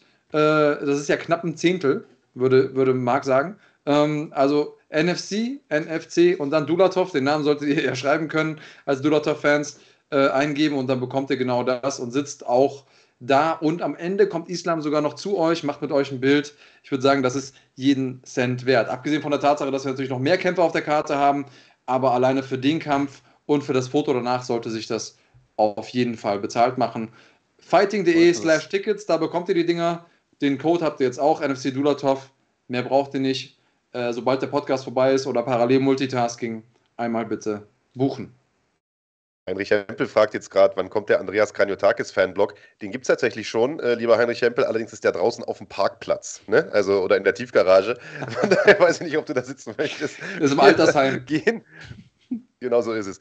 Ähm, nachdem wir jetzt kurz vorausgeguckt haben auf NFC, das werden wir gleich auch nochmal machen, wenn wir den Alex Dukic zu Gast haben, äh, blicken wir jetzt nochmal zurück aufs vorvergangene Wochenende, denn auch da gab es eine Riesenveranstaltung auf deutschem Boden. Die Rede ist natürlich von Octagon 36, Festhalle in Frankfurt, wieder mal pickepacke voll äh, ausverkauft und überhaupt äh, sensationell historisches Event. Und wir haben ja letzte Woche schon mit dem Christian Eckerlin gesprochen, mit dem zweiten äh, großen Protagonisten dieser Card, den zweiten Main-Eventer aus Frankfurt, wenn man so will, haben wir allerdings noch nicht gesprochen, nämlich mit Stefan Pütz. Der ist uns jetzt aber zugeschaltet und wir holen ihn, würde ich sagen, äh, auch direkt mal rein, denn der hat ein bisschen Zeitdruck, habe ich gehört. Äh, und da ist er, Stefan Pütz, sei gegrüßt. Du wolltest eigentlich, habe ich gehört, letzte Woche schon in den äh, Podcast kommen, hast aber vergessen, uns zuzusagen. Oder? Hab die gelesen, tatsächlich. Äh, hab die Antwort auch getippt an die Susanne vergessen, sie abzuschicken. Und dann hat sich die Susanne natürlich gedacht, okay, der hat Besseres zu tun. Äh, ja. aber dann also ich hätte ja nicht gedacht, dass noch einer noch verpeilter ist als der Kranjotakis, aber ja, äh, es scheint zu gehen. Doch habe ich dann gemerkt, okay, äh, die Susanne hat gar nicht mehr geschrieben, komisch. Und dann habe ich und habe gemerkt, dass ich die Nachricht gar nicht abgeschickt habe. Und äh, ja, jetzt bin ich eine Stefan, Woche Stefan, ich fühle deinen Schmerz. Und weißt du, was das Schöne ist? hier, hier die anderen äh, Leute von Fighting, ne, die denken ja immer, mit mir stimmt was nicht. Und ich sage, ja, mit mir stimmt was nicht. Das sind die vielen Schläge zum Kopf, die ich bekommen habe. Und dann lächelt jemand und denkt, nee, du bist schon mit nur zwei Gehirnzellen auf die Welt gekommen. Aber ich glaube, es gibt da einen Zusammenhang mit dem Sport, den ich lange Zeit gemacht habe und den du machst, und der Vergesslichkeit. Aber ich kann dich beruhigen, Andreas. Ich kenne genügend Menschen, die in der ganz normalen Arbeitswelt ähm, ohne Kopftreffer ähm, tätig sind und die die gleichen Probleme haben. Und das okay. beruhigt mich nochmal. Wir sind normal. Hinzu kommt ja auch, genau. dass der Stefan ja äh, nicht so viele Schläge vom Kopf bekommt wie du zu deiner aktiven Zeit. zu seinem Glück. Zu seinem Glück. zu seinem Glück. Jetzt, ja. äh, die große Frage ist ja eigentlich, Stefan, mhm. was ist cooler? Der Sieg, den du eingefahren hast, oder das Jahr von deiner äh, jetzigen Verlobten? Ja, das ist natürlich, das ist eine ganz klare Geschichte. Natürlich ist der sportliche Aspekt mega wichtig für mich, aber am Ende des Tages ist Familie alles und ähm, ja, das war einfach was ganz Besonderes für mich. Ähm, das Oktagon und diesen Ort sozusagen, den man ja nicht so oft in seinem Leben betritt unter diesen Umständen, ähm, ja, sehe ich als ein sehr, wie soll man sagen, als das ganz Besonderes an und deswegen wollte ich diesen besonderen Moment auch damit teilen und damit verknüpfen. Und ja, das war einfach äh, die perfekte Möglichkeit in Frankfurt vor ausverkaufter Halle, ähm, äh, ja, der Lea einen Antrag zu machen. Ich habe lange überlegt, ob das das richtige Setting ist, aber ich bin zu dem Schluss gekommen, dass es perfekt ist. Ja, ich habe die Geschichte ja äh, im, im, Vorgespräch schon mal erzählt. Ich habe tatsächlich schon, ich muss lügen, bestimmt schon zehn solcher Anträge erlebt. Also auf irgendwelchen MMA-Veranstaltungen, Boxveranstaltungen im Ring, irgendein Kämpfer, Veranstalter oder auch einfach nur ein Zuschauer macht da einen Antrag. Und ähm, deiner war erstens mal auf jeden Fall die größte Bühne und irgendwie auch von der Optik her am coolsten, weil du natürlich auch noch so ein bisschen, du hast ja diesen Kart, ein bisschen Blut und also das wirkte schon, also passender hat's, geht's nicht, glaube ich. So, so ein Terminator-Antrag war das irgendwie. äh, und ich habe mal einen erlebt, wo äh, die Frau also Nein gesagt hat, ne? Wo die den Kopf geschüttelt hat und rausgegangen ist. Dementsprechend finde ich, ist schon, die Fallhöhe ist schon, ist schon hoch, ne? Auf jeden Fall kann auf jeden Fall dazu führen, dass auch der Sieg dann nicht mehr schmeckt. Ne? Wie, wie sicher warst du, dass du ein Ja bekommst? Wenn du dann noch gekorbt wirst. Nee, definitiv. Aber mir hat jemand geschrieben, dass es ja was, ich, ich kenne mich nicht so gut aus mit Wikinger-Mythen, aber dass es was mit der Heirat von Ragnar zu tun hätte, weil es ja blutbesiegelt ist und dass äh, sozusagen nichts mehr schiefgehen könnte nach diesem okay. Setting, der sozusagen äh, unter anderen Umständen besiegelt worden ist, unter, ja, und dass es ein gutes Omen wäre. Und unter dem Gesicht noch gar nicht gesehen gehabt, aber ich fand es interessant auf jeden Fall. Ja, äh, fand sie das dann auch romantisch? Oder hätte sich vielleicht doch lieber ein bisschen Kerzenschein äh, beim, beim irgendwie Dinner gewünscht an der Seine oder so? Hm, du, ich glaube, sie war total überfordert, weil sie überhaupt nicht damit gerechnet hat. Weil mm. ich habe ja nur das einzige, dieses einzige Signal diesbezüglich gab es ja, dass ich zu ihr gesagt habe, ey, du musst unter allen Umständen in diesen Käfig nach dem äh, Kampf kommen, okay? Egal was da ist, mm. zum Cage kommen. Und sie hat da gar nicht verstanden, warum. Ich habe gesagt, ja, wir müssen gute Fotos machen. Okay. Äh, und ja, sie hat es halt in dem Moment, im Nachhinein hat sie das verstanden, okay, aufgrund dessen habe ich das gesagt, aber ansonsten hat sie, glaube ich, überhaupt keine, ja, es gab keine Anzeichen dafür. Und deswegen war sie einfach überfordert, aber im Nachhinein, retroperspektiv, hat sie es natürlich sehr gefreut. Also, bevor wir jetzt gleich wieder sportlich werden, Marc, sorry, wenn ich dich da jetzt gerade mal abschneide, aber eine Sache, die mich einfach interessiert jetzt. Ähm, und ich weiß nicht genau, wie das offiziell ist, ob das beim Standesamt eingetragen werden muss oder so, aber ist sie denn dann auch automatisch, wenn ihr geheiratet habt, äh, dann die Schwiegermutter von Max Koga? Ja, ist sie, natürlich, selbstverständlich. Ah, okay, ja gut. Das, äh, das, da war ich mir jetzt noch nicht so ganz sicher, aber dass du das rechtlich auf dem Schirm hast, das, das okay, äh, habe ja. ich mir gedacht. Ja. Meine Frage zielte tatsächlich darauf ab, ob der dann sozusagen, weil die Kinder ja immer dann die Blumen werfen auf der Hochzeit, ob das dann bei euch der Koga macht, ob der da vorausläuft und das Blumenmädchen sozusagen ist. ähm, ja, schön. Äh, freut mich auf jeden Fall euch alles Gute. Ihr seid ein sehr, sehr sympathisches Pärchen. Äh, ich glaube, das kann äh, der deutschen MMA-Szene nur gut tun. So ein, ich nenne es mal, ist ja fast schon Boulevard-desk irgendwie, ne? So ein, so ein sympathisches Pärchen. Wenn, ich lese ja auch gerade, irgendjemand hat es gepostet, ja, die Lea und der Stefan, Mensch, die sind so toll. Also, das ist schon wie früher bei Brangelina, so ein bisschen hat man das Gefühl.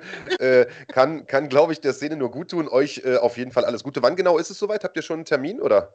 Ich habe gar nichts geplant, wirklich nichts. Äh, erstmal machen und dann gucken. Ja. Okay, okay, lieber Chat, das bevor ihr mich jetzt steinigt, ich meinte natürlich Stiefmutter. Stefan hat verstanden, nicht Schwiegermutter. Ich hatte auch überlegt, aber nicht zusammenbekommen. Was jetzt? Alles gut. Zu viele Schläge, genau. Nilucelo schreibt es hier. Aber ich habe es verstanden, Stefan hat es verstanden, ihr habt es auch verstanden, was ich meinte. Ich meinte natürlich die Stiefmutter, nicht die Schwiegermutter. Das ist was anderes. Adoptiv. Mama oder so. Ja, whatever. Äh, Lass uns mal über den Kampf sprechen, Stefan. Also, ähm, jeder wusste ja schon immer, und das haben ja selbst deine Kritiker immer gesagt, du bist physisch ein extrem äh, starker Kämpfer, äh, schlägst deine Gegner sehr häufig äh, durch deine Cardio, durch deine Power, durch dein unaufhaltsames nach vorn gehen. Äh, aber der ein oder andere hat ja vielleicht mal als Kritikpunkt angebracht, dass äh, vielleicht die Kämpfe manchmal über die Zeit gehen, dass das Finish vielleicht mal fehlt und dass so ein bisschen die die Aggressivität, vielleicht der Killerinstinkt fehlt. Das muss mich sagen, also hat man in dem Kampf überhaupt nicht gemerkt. Ganz im Gegenteil, äh, das wirkte fast schon, als ob du irgendjemandem extra eins reindrücken willst. Also das war Stefan Pütz auf, da hat man, hat man den T800 irgendwie, ich weiß nicht, den, den, neu programmiert oder was war da? Du hast ja, du warst ja wie in Rage. Ja, ich habe ja gesagt, dass ich die Pace auf jeden Fall hochsetzen muss. Ich habe nur drei Runden. Ähm, und ich wusste, dass er zäh ist. Also ähm, von seiner Körperkonstitution war er nochmal deutlich stärker als Martin zum Beispiel. Martin ist ja zum Beispiel jemand, der sehr unangenehm ist, kurze, kurze Füße auch hat, wo er sozusagen die Knie am Boden schnell wieder reinbringen kann und diesen Scramble kreiert hat die ganze Zeit. Ähm, das ist bei ihm auch der Fall und wir haben natürlich daran gearbeitet, an diesen Positionen, dass ich diese Position nicht verliere und wirklich aggressiv arbeite. Und es hat auch gut geklappt. Ich war in der zweiten Runde kurz vor dem Finish. Also ich habe gemerkt, dass er kurz davor war zu brechen, aber er hat halt wirklich, er ist wirklich zäh wie Leder gewesen. Also er hat auch viele Strikes absorbiert und ich bin selber müde geworden durch das Ground and Pound und auch durch die Position. Ich wollte natürlich keine Positionen verlieren in dem Moment, ähm, aber ich muss wirklich sagen, dass er nochmal zäher war, als ich mir, ja, als ich mir vorgestellt hatte vor dem Kampf oder wo, als ich es erwartet hatte. Okay, und äh, vor dem Kampf ist nach dem Kampf, nach dem Kampf ist vor dem Kampf. Äh, es gibt ja eine, ich sag mal, schwelende äh, Fehde bei Octagon mhm. zwischen den beiden Terminatoren, die da so rumlaufen. Ähm, so wie ich es verstanden habe, wird jetzt aber Carlos Memola erstmal gegen jemand anderen kämpfen. Oder, oder wie? Ja, der kämpft 84 Kilo gegen Kinkel. Er hat gegen Kinkel schon mal gekämpft. Mhm. Ähm, Carlos tanzt ja gerne auf vielen Hochzeiten. Also er hat eine, muss man ihm wirklich lassen, dass er eine, er ist sehr aktiv ähm, und er ist ja auch jemand, der ja viele Verletzungen immer davon trägt und ähm, ja jede Menge OPs hatte mit seiner Schulter, mit seiner Bizepssehne, glaube ich. Aber er versucht natürlich extrem aktiv zu sein und kämpft halt in zwei Gewichtsklassen. Also hält einmal in 84 Kilo und einmal 93 Kilo den Gürtel und verteidigt jetzt diesen Gürtel in 84 Kilo. Ist er in 84 Kilo Champion gewesen? Ich weiß es gar nicht. Ich bin mir gerade nicht sicher. Ich weiß es auch nicht, ehrlich gesagt, aus dem Kopf. War, glaube ich, Champion. Ich bin mir nicht sicher. Ich Oder glaube, Vemola war in der 84er-Klasse auch Champion. Ja, weil Kinkel ja. hat jetzt die Gürtel gewonnen. Es ist ein Interims-Champion gewesen. Ich blicke gerade gar nicht durch, ehrlich gesagt. Auf jeden Fall, äh, Tatsache ist, dass er jetzt am 31. oder am 30. Dezember in der O2 Arena ähm, für den Titel kämpft, beziehungsweise den Titel verteidigt, je nachdem. Und ähm, genau, und dann würde dann sozusagen das nächste wäre die Verteidigung seines Halbschwergewichtstitels. Gegen dich. Genau. Steht das normalerweise fest? Also ich habe ja, ich habe ja, haben ja letztes Mal im Podcast schon gesprochen, ich kann ja, hätte ja auch Martin eigentlich gar nicht kämpfen müssen. Ich hätte ja direkt den Titelkampf bekommen, hätte aber wieder warten müssen. Und ich wollte halt kämpfen. Das gleiche ist jetzt mit äh, Milos äh, Pestrasek passiert. Da hätte ich auch eigentlich direkt den Titelkampf bekommen können. Habe aber gesagt, okay, Milos will gegen mich kämpfen, hat ausdrücklich nach mir gefragt. Ich habe gesagt, okay, wenn er kämpfen will, kämpfen wir. Weil äh, mir beschert es natürlich einen weiteren Kampf. Ich bin aktiv die ganze Zeit und er muss nicht warten. Und das spielt mir natürlich in die Hände. Und wann könnte das perspektivisch sein? Also die äh, Geschichte ist, ich habe ja die ganze Zeit ein gesprengtes Schulter-Eckgelenk, mit dem ich äh, trainiere und gekämpft habe auch.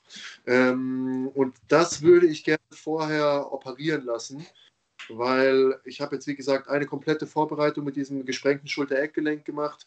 Und ähm, ja, ja, würde es gerne reparieren lassen, weil es einfach äh, besser ist für meine Funktion meines, meines Körpers, fürs Krafttraining und allem. Also ich kann damit kämpfen natürlich, aber diese ganzen Verletzungen immer zu verschleppen, ist natürlich ähm, ja nicht zielführend, sagen wir es so. Tja, dann heißt das jetzt erstmal Schulter. Ich meine, wir haben gestern Abend bei der äh, UFC gesehen, was das mit TJ Dillashaw gemacht hat. Ja. Äh, aber so eine Art von Schulterverletzung ist das nicht. Oder? Ich habe eine Schulter-Eckgelenksprengung, das heißt, ich habe keinen Bänderapparat mehr in meinem. Mhm. Ich Ossi 3 nennt man das. Ähm, das ist, wenn der komplette Schulter-Eckgelenk alt, der komplette Bänderapparat ist abgerissen. Also der Radiologe hat gesagt, dass ich eigentlich gar nicht damit trainieren kann. Aber ein Radiologe ist am Ende des Tages ein Radiologe und ähm, das hat nichts viel mit der Praxis zu tun. Äh, und, und kein, kein Terminator. genau, kein Ingenieur. Also ich kenne Motocross-Fahrer, ich kenne Snowboarder, ich kenne Mountainbike-Fahrer, die mit einer Tossi 3 ähm, äh, competen. Und ähm, Kampfsportler kenne ich jetzt keinen. Ähm, aber ich muss sagen, es hat mir jetzt keinen krassen Nachteil beschert. Auch halt alles, was über Kopf mit meiner Schulter ähm, an Kraft äh, sozusagen nicht so ausführen kann, wie ich es auf der rechten Seite kann. Okay, immerhin. Okay. Ja. Ja, dann auf jeden Fall erstmal gute Besserung. Ähm, dann äh, harren wir mal der Dinge, die da kommen. Aber das würde dann ja im Umkehrschluss auch bedeuten, also wenn wir jetzt mal die beiden Fakten nehmen, du würdest jetzt warten auf deinen Titelkampf gegen Vemola. Vemola kämpft aber auch erstmal und du musst dich, na, drei Fakten sogar, und du musst dich, äh, willst dich erstmal auskurieren.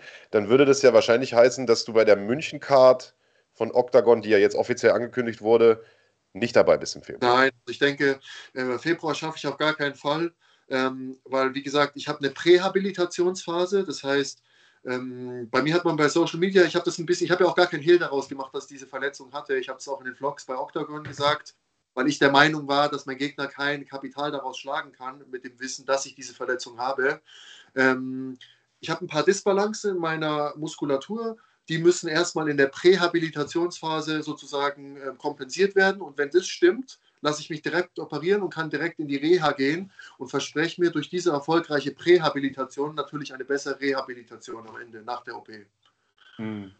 Das ist äh, schlau, gut durchdacht. Also du, du machst das tatsächlich wie ein Profi. Ähm, das ist großartig, weiß aber, egal wie gut das geplant ist und du, auch wenn du äh, ein kybernetischer Organismus bist, können da immer Dinge schiefgehen. Ähm, Fingers crossed, Daumen sind gedrückt dass wir dich möglichst bald wieder in Aktion sehen. Und ma manchmal macht es auch einfach Sinn, da ähm, sich die Zeit zu nehmen. Da wirst du ja noch raus hoffentlich Kapital draus schlagen. Da bin ich, bin ich äh, sehr sicher. Ähm, wenn wir dich jetzt also nächste Zeit nicht so richtig in Action sehen werden, wird dir das wahrscheinlich auch relativ schwer fallen. Du bist ja auch ein, jemand, der ständig in Bewegung ist.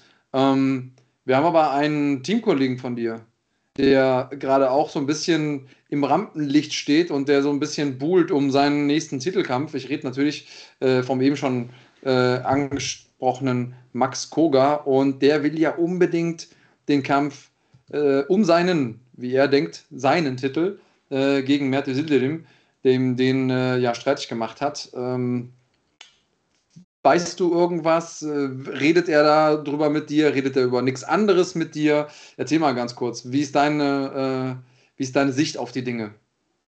Also ich habe das äh, am Rande mitbekommen und ich habe mich auch gewundert, weil äh, Mert hatte ja, glaube ich, auch eine Schulter-Eckgelenkssprengung. Ich weiß nicht, ob es eine Sprengung war oder ob er Bänder angerissen hat. Ähm, bei mir war das ja der Fall, dass ich die Bänder wahrscheinlich angerissen hatte. Dann habe ich schweres Krafttraining am nächsten Tag damit gemacht und dann sind sie ganz abgerissen. Mhm. Und ähm, ich kann natürlich verstehen, dass man einen Kampf cancelt, ähm, auch einen Titelkampf vor allem. Ich bin kein Fan davon grundsätzlich, aber in manchen Verletzungssituationen ist es einfach nicht anders möglich. Und er hat aber kurz darauf folgend, sechs bis sieben Wochen, wenn ich richtig liege, oder waren es mhm. mehr, bei Super League gekämpft. Mhm. Also eine Tossi-3-Verletzung mit einer OP ähm, äh, kurierst du nicht so schnell aus mit einer Reha. Ähm, deswegen, unabhängig jetzt davon, dass Max mein Teamkollege und ein guter Freund ist, würde ich auf jeden Fall sagen, dass Bert ihn in diesem Moment auf jeden Fall gemieden hat, obwohl es eigentlich keinen Sinn ergibt, weil er ja nach diesem Match gefragt hat. Mhm. Ich sozusagen diese Situation nicht ganz verstanden, warum er diesen Titelkampf hat sausen lassen, diese Titelverteidigung und dann bei Super League sozusagen angetreten. Ähm, und ja, dieser Aspekt natürlich, dass du mehrere gestaffelte Kämpfe in dem Moment ähm, auf der Karte hast, im Kalender hast. Ähm, natürlich hast du immer die Gefahr, dass wenn du zwei anstehende Kämpfe hast, dass du dich im ersten Kampf verletzt. Aber das ist ein fester Bestandteil unseres Sports am Ende des Tages. Und du kannst ja nicht immer so kalkulieren, dass du sagst, okay, ich kämpfe, ich nehme jetzt keine zwei Kämpfe an, weil in einem Kampf könnte ich mich verletzen. Jeder Wettkämpfer weiß, über kurz oder lang hast du keine andere Möglichkeit, als mit Verletzungen zu trainieren und auch manchmal mit Verletzungen zu kämpfen. Denn in den seltensten Fällen bist du komplett gesund und hast überhaupt keine Verletzungen durch die Vorbereitung, durch dieses massive Volumen und diese Intensität an Training. Also nochmal, um das äh, vielleicht im Nachgang korrekt, der Korrektheit halber zu ergänzen, zwischen der sozusagen Ankündigung, dass er die Verletzung hat und dem Kampf bei Super League lagen zweieinhalb Monate. Ich bin okay. jetzt kein Arzt, ich weiß nicht, ob ob das in dem Zeitraum möglich ist, äh, diese Verletzung auszukurieren, das weiß ich nicht. Ähm, und ich glaube auch nicht, dass er ihn, dass er ihn meidet. Ich glaube eher, da, das waren die Umstände einfach ein Problem. Wir hatten ja ursprünglich diesen Oktober-Event, wo die beiden hätten kämpfen sollen. Äh, aber ist ja auch jetzt alles äh, Schall und Rauch, denn der Kampf wird ja definitiv stattfinden. Beide haben sich da ja im Prinzip schon entsprechend geäußert, dass das Anfang nächsten Jahres passieren wird. Wann und wo, das werden wir in den nächsten Tagen veröffentlichen. Das wird ein Kracher, verspreche ich euch jetzt schon. Was glaubst du, wie dieser Kampf ablaufen wird, Stefan? Also mir ist natürlich klar, dass du, äh, dass du auf Koga tippst. Das ist ja alles andere wäre Quatsch. Aber wie, wie, du bist ja ein analytischer Geist. Du beschäftigst dich ja sehr mit diesem Sport. Was, wie, wie siehst du diesen Kampf? Ich sehe auf jeden Fall, dass Mert gezwungen sein wird, ähm, das Ringen zu suchen. Wir alle wissen, wenn man die einzelnen Aspekte von Max also ich rede das ganz analytisch, nicht als Teamkollege, nicht als Freund. Wenn ich Max als Kämpfer analysiere, werde ich immer einen, ja, mein Augenmerk auf den ringerischen Aspekt bei ihm legen. Das ist kein Geheimnis. Max ist am Boden stark, Max ist vom Rücken aus stark und sein Striking, er hat schnelle Hände, er schlägt gute Kombinationen, er kann von beiden Auslagen kämpfen, er hat eine gute Octagon-Control.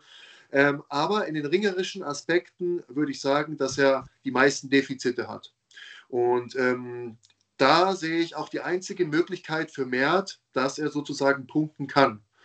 Ähm, wenn er sozusagen wenn Max Mert daran hindern kann, diesen ringerischen Aspekt in den Kampf einzubringen, denke ich, dass Mert über auf fünf Runden auch konditionell gesehen von Max. Max hatte sehr gute Kondition, er hat schon viele Fünf-Runden-Kämpfe gekämpft, hat ein paar Titelkämpfe gemacht, hat gute Leute geschlagen auch, die konditionell, krafttechnisch ähm, auf einem Level mit ihm sind oder vielleicht sogar stärker waren, ähm, dominiert und besiegt. Ähm, und die Erfahrung ist natürlich auch nochmal ein ganz großer Faktor. Ich weiß nicht, wie viele Kämpfe Mert genau hat, ähm, aber Max verfügt natürlich über ein breites Repertoire an Skills und natürlich diesen Erfahrungsaspekt.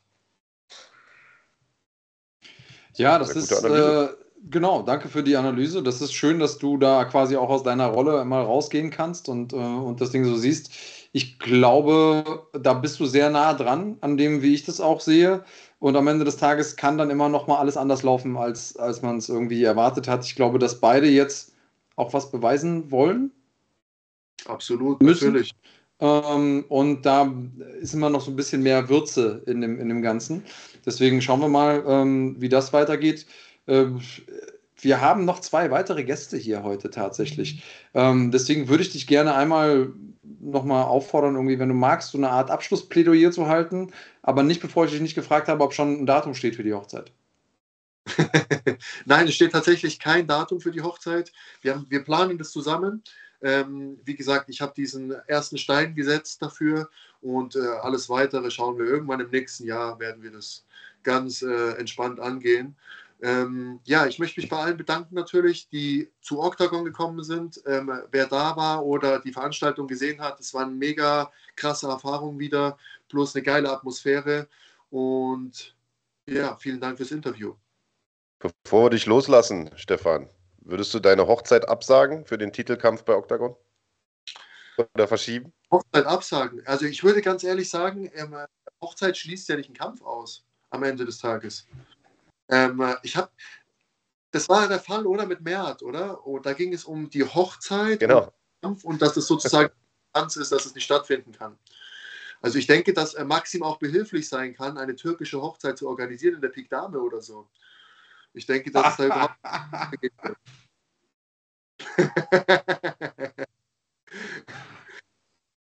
Der Gedanke ist interessant. Ja, danke, lass mal so stehen. Ich alleine und wünsche euch noch ein schönes Interview. Dankeschön, dir noch einen schönen Restsonntag mit deiner Verlobten.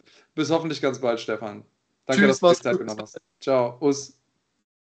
Der großartige Stefan Pütz nochmal mit der Nachlese zu Octagon 36 mit einer Woche Verzug, weil er vergessen hat, die Nachricht abzuschreiben. Wahrscheinlich doch ein bisschen zu viel äh, auf den Kopf bekommen. Du übrigens auch, die Frage mit dem Hochzeitsdatum hatte ich auch schon gestellt. Aber lass uns ohne große Umschweife direkt zum nächsten Kämpfer kommen, würde ich mal sagen. Denn äh, da warten schon zwei weitere Leute in der Pipeline und scharren mit den Hufen. Wir haben wie immer äh, ein bisschen zeitlichen Verzug. Die Rede ist von dem neuesten Glory-Signing Chihat Akipa, der vor na, guten vier Wochen äh, seinen Vertrag mit der Kickbox Champions League unterschrieben hat. Äh, unglaublich erfahrener Kickboxer ist. Auch im MMA äh, überhaupt nicht unerfahren ist. Ganz im Gegenteil. Fünf Kämpfe, fünf Siege gemacht bei GMC. Jetzt aber wieder zurückkehrt zu seinen Wurzeln sozusagen. Schuster bleibt bei deinen Leisten, sagt man ja. Und wenn man ein Angebot von Glory bekommt, dann schlägt man das auch nicht nicht aus. Der Event wird ja stattfinden am 19. November in Bonn im Maritim Hotel, nachdem äh, Glory ja schon äh, ja, Mitte des Jahres in, äh, in Düsseldorf zu Gast war. Die wollen jetzt öfter nach Deutschland kommen, Andreas Kanyotakis. Das klingt gut, oder? Du, das ist für deutsche Kickbox-Fans auf jeden Fall eine gute Sache. Ich glaube, dass ähm, das auch für die Leute, die auf dem Kanal unterwegs sind, durchaus eine schöne Sache ist, denn ähm, nicht nur kommen die nach Deutschland, sondern ihr seht die Events auch bei uns, abgesehen von den äh, Collision-Events. Die werdet ihr ähm, weiterhin als Pay-Per-View sehen können, aber alle anderen Events, wie auch den, ähm, aus Bonn, den seht ihr bei uns und natürlich habt ihr die Chance, da hinzufahren. Und Glory, also ich war ja jetzt bei der letzten Glory-Veranstaltung, ist einfach geil. Also die Kämpfe sind geil, die Stimmung ist cool. Ähm, das Regelwerk, das irgendwie darauf ausgelegt ist, dass Leute spektakulär kämpfen, solltet ihr euch nicht entgehen lassen. Ähm, Tickets bekommt ihr genauso wie für die NFC auch unter fighting.de slash Tickets. Also am besten direkt äh, da vorbeischauen und auch mal Tickets äh, sichern. Und bevor ich das vergesse, bevor wir gleich ins Gespräch gehen äh, mit äh, Jihad, ähm, wir haben hier weit über 500 Zuschauer und äh, nur gut 120 Daumen hoch. Vielleicht könnte daran was ändern. Also er hilft uns natürlich, hilft dem, ähm, hilft dem Algo und äh, Support ist kein Mord. Jetzt äh, ist die große Frage, wenn Jihad da ist, ich höre ihn, ich sehe ihn aber nicht. Jihad, wir bräuchten ein Bild von dir. Dann könnten wir dich auch einblenden.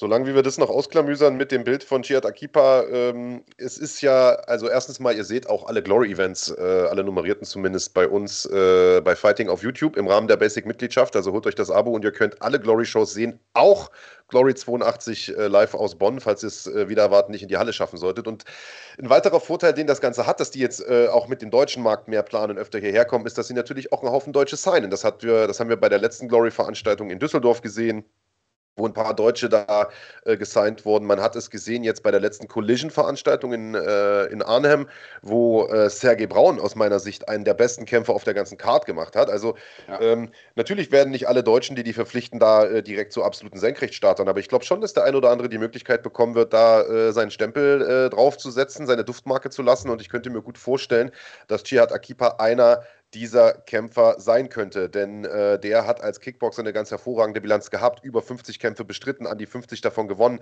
viele durch K.O. und ist wie gesagt auch im MMA-Sport alles andere als unerfahren. Das Einzige, also der Mann kann praktisch alles im Ring. Das Einzige, was er nicht kann, ist offensichtlich die Kamera anstellen von seinem Handy. Wir sehen ihn leider immer noch nicht. okay, dann machen wir es folgendermaßen. Wir machen einmal ganz kurz äh, ein paar Produkthinweise. Und dann sind wir hoffentlich mit äh, Jihad hier und können ihn sowohl hören als auch sehen. Bis gleich.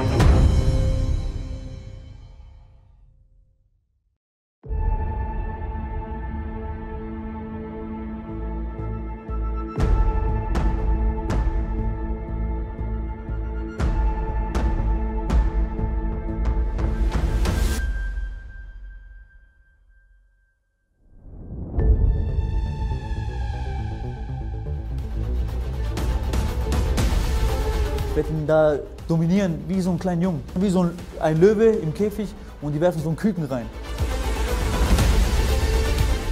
Du wirst auf jeden Fall einen Kampf haben. Und ich werde dich finishen. Finish habe ich heute schon öfters erwähnt, oder?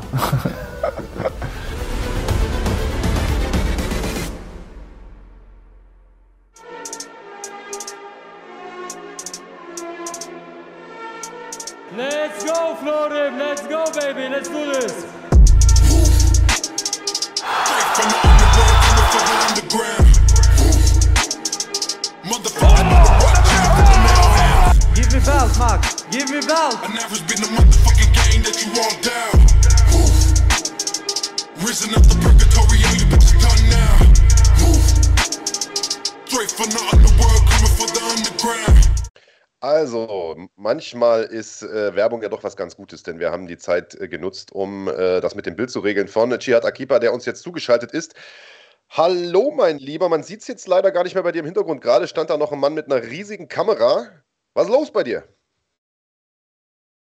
Ja, äh, die Technik ist aber noch nicht so schnell. Der liebe Herr Kahn Okay. muss, noch ein bisschen, muss noch ein bisschen basteln.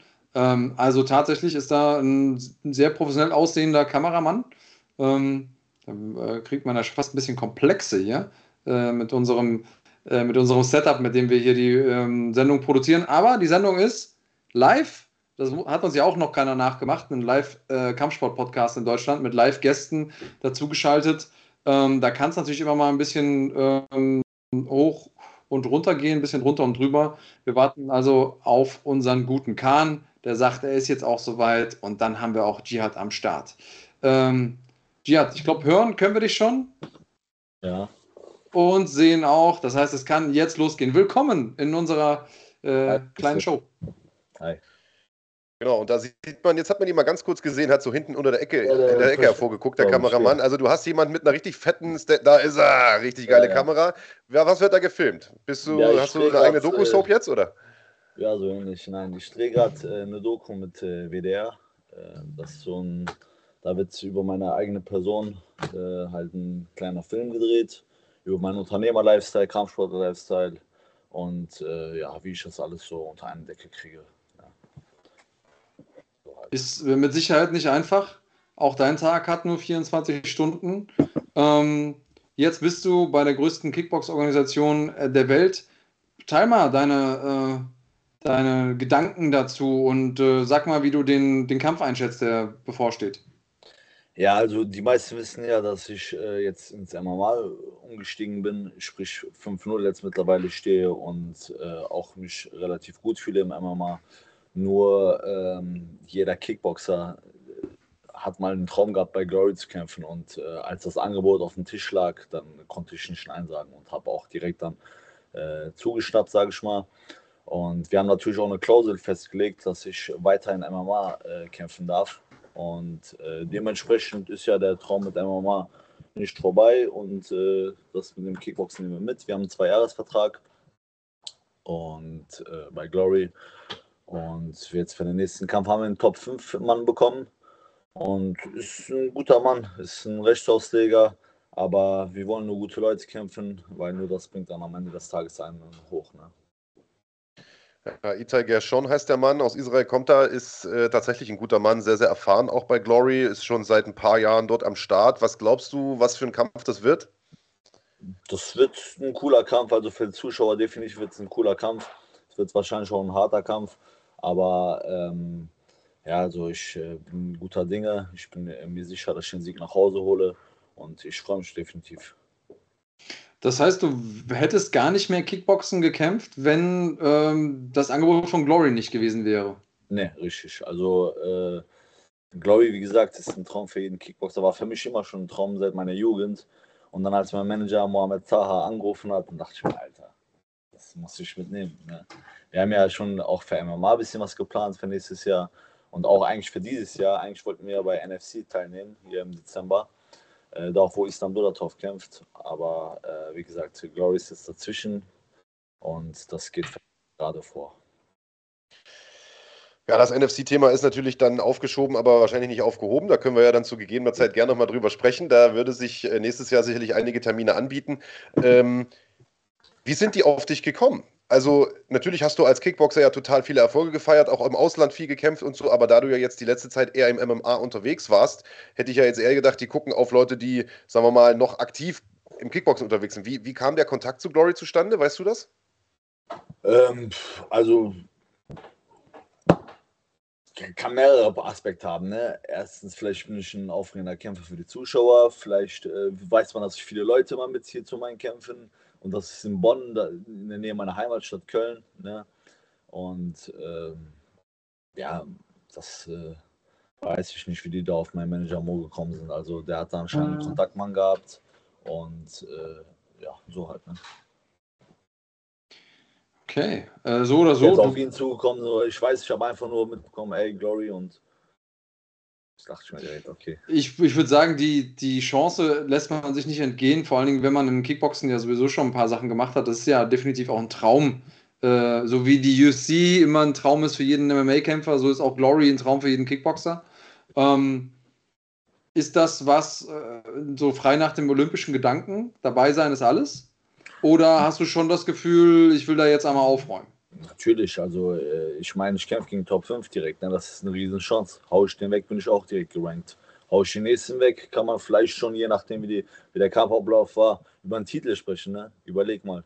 Dann, äh, oder Contender-Fight oder sowas, weißt du, und das ist ja schon einiges. Und äh, also ich mache nichts halbherzig, ich äh, will nicht einfach nur dabei sein, das Geld absacken und äh, da ein bisschen Hype mitnehmen. Nein, ich will da auf jeden Fall, wenn ich da was mache, richtig machen. Ne? Jetzt sagst du, das WDR ist da, um äh, deinen dein Unternehmer-Lifestyle oder dich und deine Person und deinen Unternehmer-Lifestyle so ein bisschen zu dokumentieren. Was genau machst du? Du bist ja äh, quasi nicht nur Kämpfer. Ja, richtig. Also man weiß leider heutzutage ist das sehr schwierig, nur durch den Kampfsport in Deutschland zu leben. Und äh, wenn man halt eine gewisse Verantwortung hat, die Familie und so weiter und so fort, der Älteste der Familie ist und leider die Eltern aus gewinnen Gründen nicht, keine Ahnung, finanziell so tragen konnten, äh, muss man manchmal Verantwortung an, äh, annehmen und das habe ich gemacht in jungen Jahren schon und äh, habe dann früh mit der Selbstständigkeit begonnen. Mache halt einiges, ne? also ich mache ganz vieles so. Ähm, ja, ich kann mal so sagen, wir machen viel Dienstleistungen, Lüftungstechnik, Gebäudereinigung. Äh, nebenher habe ich ein Burger-Restaurant in äh, Münster und bin da auch immer hin und her. Sprich, mein, Tage, mein Tag äh, geht zwar nur 24 Stunden, aber der ist immer sehr, sehr voll. Ne? Fühlt sich manchmal an wie 60 Stunden und manchmal auch nur wie fünf Minuten an, ne? weil die Zeit so fliegt.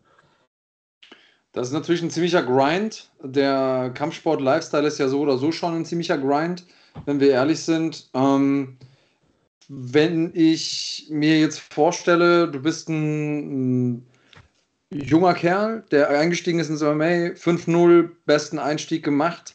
Ähm, jetzt hast du diese Chance, die ich sehr gut verstehen kann, dass du sie genommen hast im Kickboxen. Machst du dir Gedanken darüber, dass dich das aber zurückwerfen könnte in deiner MMA-Karriere? Trainierst du denn parallel trotzdem noch Ringen, Bodenkampf oder ist jetzt auch dein Training komplett aufs Kickboxen ausgerichtet? Ja, also äh, ich sag mal so, ne, wenn man wirklich äh, vernünftig trainiert, wenn man sein Bestes gibt, dann äh, ist man so selbstbewusst, dass man gar nicht an äh, Niederlagen denkt. Und so bin ich auch. Ich mache meine zwei Einheiten, auch wenn es hart ist. Äh, morgens vor der Arbeit, ich arbeite selber Vollzeit in meinem eigenen Unternehmen. Dann nach der Arbeit kurz ausruhen, vielleicht ein bisschen Papierkram, ein bisschen Termine wahrnehmen, ein bisschen Familie, die, die braucht ja auch ihre Zeit.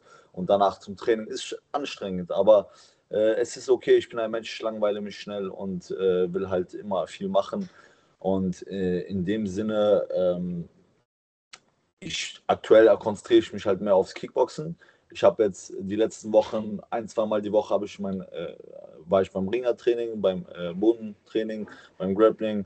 Aber jetzt so die letzten vier Wochen, da konzentriere ich mich äh, rein aufs Kickboxen, weil das ist schon eine krasse Umstellung. Also die Leute denken, ey, das sind äh, Kampfsportarten, die sind ähnlich. Nein, das ist für mich, also ihr wisst es wahrscheinlich auch, das ist äh, schon eine krasse Umstellung. Der Stand, die Bewegung, alles drum und dran. Ne? Beim Kickbox ist ja dreimal drei Minuten Bam Bam Bam Knallerei. Beim MMA ist halt der Moment. Ne? Und ja. Ja, Kickboxen ist definitiv nicht nur MMA ohne Grappling, sondern es ist tatsächlich eine komplett andere Sportart. Äh, das ist äh, vollkommen richtig. Umso beeindruckender, dass du diesen Switch jetzt wieder hinbekommst. Und auch eine offensichtlich beeindruckende Lebensgeschichte. Wir haben ja, ähm, ich weiß, du hast nicht viel Zeit, weil das WDR-Team da bei dir im Hintergrund wartet, dass die weiter drehen können. Ähm, deswegen würde ich jetzt in Bälde auch einen Deckel drauf machen wollen, aber wir haben ja demnächst noch einen Media Day für Glory. Und da würde ich gerne mal noch ein bisschen tiefer nachbohren, was deine Lebensgeschichte angeht, weil das klingt sehr, sehr beeindruckend. Ähm, krasser Typ, Unternehmer und erfolgreicher Kämpfer. Ähm, danke, dass du dir die Zeit hier äh, heute genommen hast, noch äh, kurzfristig sozusagen uns Rede und Antwort zu stehen, den Event ein bisschen zu bewerben. Ähm, Chiat Akipa gegen Itai Gershon, äh, einer von vielen hochklassigen Kämpfen äh, von Glory 82, das Ganze am 19. November im Maritim Hotel in Bonn. Tickets kriegt ihr bei fighting.de slash Tickets. Den Event könnt ihr gucken bei uns auf dem Kanal und äh, du bist der Gast und deswegen hast du das letzte Wort. Falls du noch irgendjemanden grüßen möchtest, dann bitte. Ja, also erstmal danke an alle Zuschauer, danke, dass ich hier äh, jetzt ein bisschen quatschen konnte. Und ähm, ja, es kommt noch eine Menge auf euch zu. Äh, verpasst auf jeden Fall das Glory-Event nicht, wie er schon gesagt hat. Das sind äh, hochkarätige Kämpfe, die man auf jeden Fall nicht verpassen sollte. Us, mach's gut, Chiat. Äh, ich freue mich auf deinen Kampf. Danke. Ähm, und äh, ja, gutes Training bis dahin, verletzungsfreie Zeit. Lass dich nicht zu sehr stressen. Danke. Ciao, ciao. Ciao. Hau rein. Ja, Glory 82 zum zweiten Mal in diesem Jahr, die Kickbox Champions League schon in Deutschland, diesmal wieder mit einer absolut stabilen Card. Im Schwergewicht gibt es äh, nämlich den Hauptkampf äh, zwischen äh, Antonio Platzibat, der es zu tun bekommt, mit Raul Katinasch äh, aus Rumänien. Alim Nabiev trifft auf äh, Andy Semeler. Jolton Lutterbach ist am Start, der zuletzt ja noch bei NFC den Hauptkampf gemacht hat gegen Mo Grabinski. Äh, Jihad Akipa hatten wir gerade in der Sendung. Ähm, also es, es gibt einige, einige äh, sehenswerte Kämpfe, mehr dazu in den nächsten Tagen und Wochen noch bei uns. Und ihr merkt schon, ich versuche ein bisschen zu galoppieren, denn wir haben schon den nächsten Interviewgast in der Pipeline und zwar niemand geringeren als Alexander Djukic, der am 17. Dezember, Mensch, ich komme ganz durcheinander bei den ganzen Daten, am 17. Dezember im Maritim Hotel in Düsseldorf bei NFC 11 auf Julian Pennant treffen wird. Ein Kampf, den es ja eigentlich schon mal hätte geben sollen. Stimmt's, lieber Alex Djukic? Hallo grüßt euch. Ja, genau, den hätte es geben sollen, aber ja, leider ist der nicht zustande gekommen, aber das holen wir jetzt nach. Sehr gut. Also ich muss sagen, äh, es passiert ja immer mal, dass, dass Kämpfe irgendwie äh, platzen auf, auf, aus irgendwelchen äh, Gründen. Ich glaube, bei dir war es damals eine Cut-Verletzung, ne? eine, ziemlich, eine ziemlich böse auch. Ja, genau. genau, ich erinnere mich. Aber bei eurem Kampf hat es mich ganz besonders angekotzt, weil da war, nach im Vorfeld lag da eigentlich schon in der Luft, das wird eine, das wird eine zünftige Ballerei. Äh, kann man so sagen, oder? Auf jeden Fall. Also was mich angeht. das ist der Gameplan? Der Gameplan ist Vorwärtsgang, Kopf runter und, und knallen, oder? Ja, das, ich sag mal so, es ist ein Teil. Wenn er es mir so anbietet, äh, nehme ich das gerne an. Ich komme ja aus dem Stand, ist ja kein Geheimnis. Von daher weiß auch, was in den Fäusten drin ist, dass da auch Dynamit drin ist. Und ich werde den einen oder anderen Schlag äh, versuchen anzusetzen und zu landen. Wenn du jetzt äh, eine Prozentzahl machen müsstest, wie hoch ist die Wahrscheinlichkeit, dass du von dir aus einen Takedown machst? Mittlerweile äh, höher als vorher. Hättest du mich das vorher gefragt, höher, sagen wir es mal so. Sehr gut. Aber wo wir gerade schon bei den technischen Details sind, also eine Frage, die, glaube ich, echt extrem vielen Leuten hier jetzt äh, auch im Chat hier äh, auf der Seele brennt. Wir haben auch deinen Teamkollegen Can Asaner äh, mit dabei. Can, äh, sei gegrüßt. Und der hat die Frage äh, mal in Worte gepresst. Ähm, wie oder er hat, beziehungsweise hat er geschrieben, äh, Andreas, du kannst dir bei Alex bezüglich der Bartpflege noch was, was, was abschauen. Gibt es da irgendwelche technischen Details, auf die wir, auf die wir noch eingehen sollen? Das Kannst du mir ja mal ein paar Produkte äh, empfehlen? Genau, das würde jetzt den Rahmen sprengen, aber bleiben wir mal beim Kampfsport. Und Jan, viele Grüße. Der hat sich schon angekündigt und gesagt, dass er mich hier aus dem Konzept bringen will, was er jedes Mal äh, ja. ganz gut hinkriegt. Ja. Jeder braucht ein Talent. Bei so mir ist es Marc, der mich immer aus dem Konzept bringt. Ja, genau. Das, das ist, ist, mein äh, Talent. Ungefähr so ein Duo. Kann man so fast. Äh, das ist mein großes Talent. Ähm, Lass uns mal noch ein paar Tage zurückgucken. Liegt ja, dein letzter Kampf liegt ja noch gar nicht so lang zurück. Hast einen Titel geholt bei Wheel of MMA und das in sehr, sehr beeindruckender Manier. Also, falls irgendjemand noch Zweifel hat an den Fähigkeiten, die Alex Djukic im Stand hat, schaut euch diesen Kampf an. Was für Knockout. Also, definitiv Contender für den K.O. des Jahres. Wie hast du den Kampf erlebt? Wie hast du diesen, das war, glaube ich, der erste große Titel so auch. Wie, wie, hast du, wie hast du das erlebt? Was hast du mit dem Gürtel gemacht? Bist du da stolzieren gegangen dann bei den Paderborn Wombats, oder? Nein, äh, nicht wirklich. Äh, es ist. Äh Jetzt erst würde ich sagen, es ist so ein bisschen angekommen. Es hat ein bisschen gedauert, weil man trainiert ja schon jahrelang. Also ich äh, jetzt 21 äh, Jahre. Und klar träumt man immer mal von größeren Siegen oder Events oder einen Gürtel zu besitzen, zu haben. Und äh, erst jetzt würde ich sagen, habe ich es so ein bisschen verdauert, weil das war alles überwältigend. Das war ja viel auf einmal. Viel Emotion und ja. Tja, jetzt, äh, wenn die Leute, wenn man kämpft, dann sagen die Leute immer so, ey Champ, äh, jetzt äh, weißt du wenigstens, okay, offiziell bin ich das.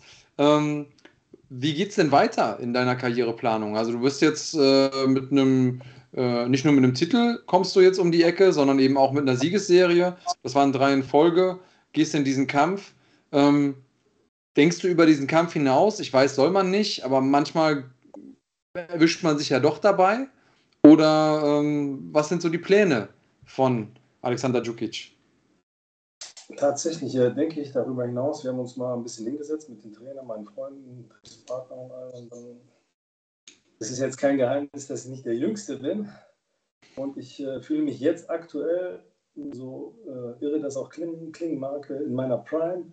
Ich fühle mich unglaublich stark. Ich habe vieles, äh, ich habe an vielen äh, Schrauben gedreht, was das Trainingstechnische angeht. Und äh, ich möchte jetzt erstmal, natürlich habe ich Julian vor der Brust. Und ich gehe stark davon aus, äh, dass ich da als Sieger hervorgehe. Wäre Blödsinn, wenn man anders denkt. Aber der nächste Step ist oder das größere Ziel ist der Titel bei NFC. Okay. Tja, und jetzt hör mal zu, jetzt hatten wir nämlich gerade den Islam Dulatov hier in der Sendung. Äh, ich weiß nicht, ob du den ganzen Event dir angeguckt hast, der, der ja einen Titelkampf anstehen hat, auf demselben Event, auf dem du auch bist, äh, am, am 17.12. Ja. NFC 11 im, im, Hauptkampf gegen Florim Sendeli kämpft um den Weltergewichtstitel allerdings. Und der hat gesagt, wenn ich das Ding gewonnen habe, und das werde ich gewinnen, dann möchte ich mir den Titel im Mittelgewicht holen. Wäre das dann die, ja. die logische Paarung oder was? Das muss äh, dann Max entscheiden. Aber ich stelle mich jedem Gegner und äh, ich wünsche jedem auch viel Glück und Erfolg. Und jetzt hat er erstmal seinen Kampf äh, vor der Brust, ich meinen, und dann können wir immer noch nachher quatschen.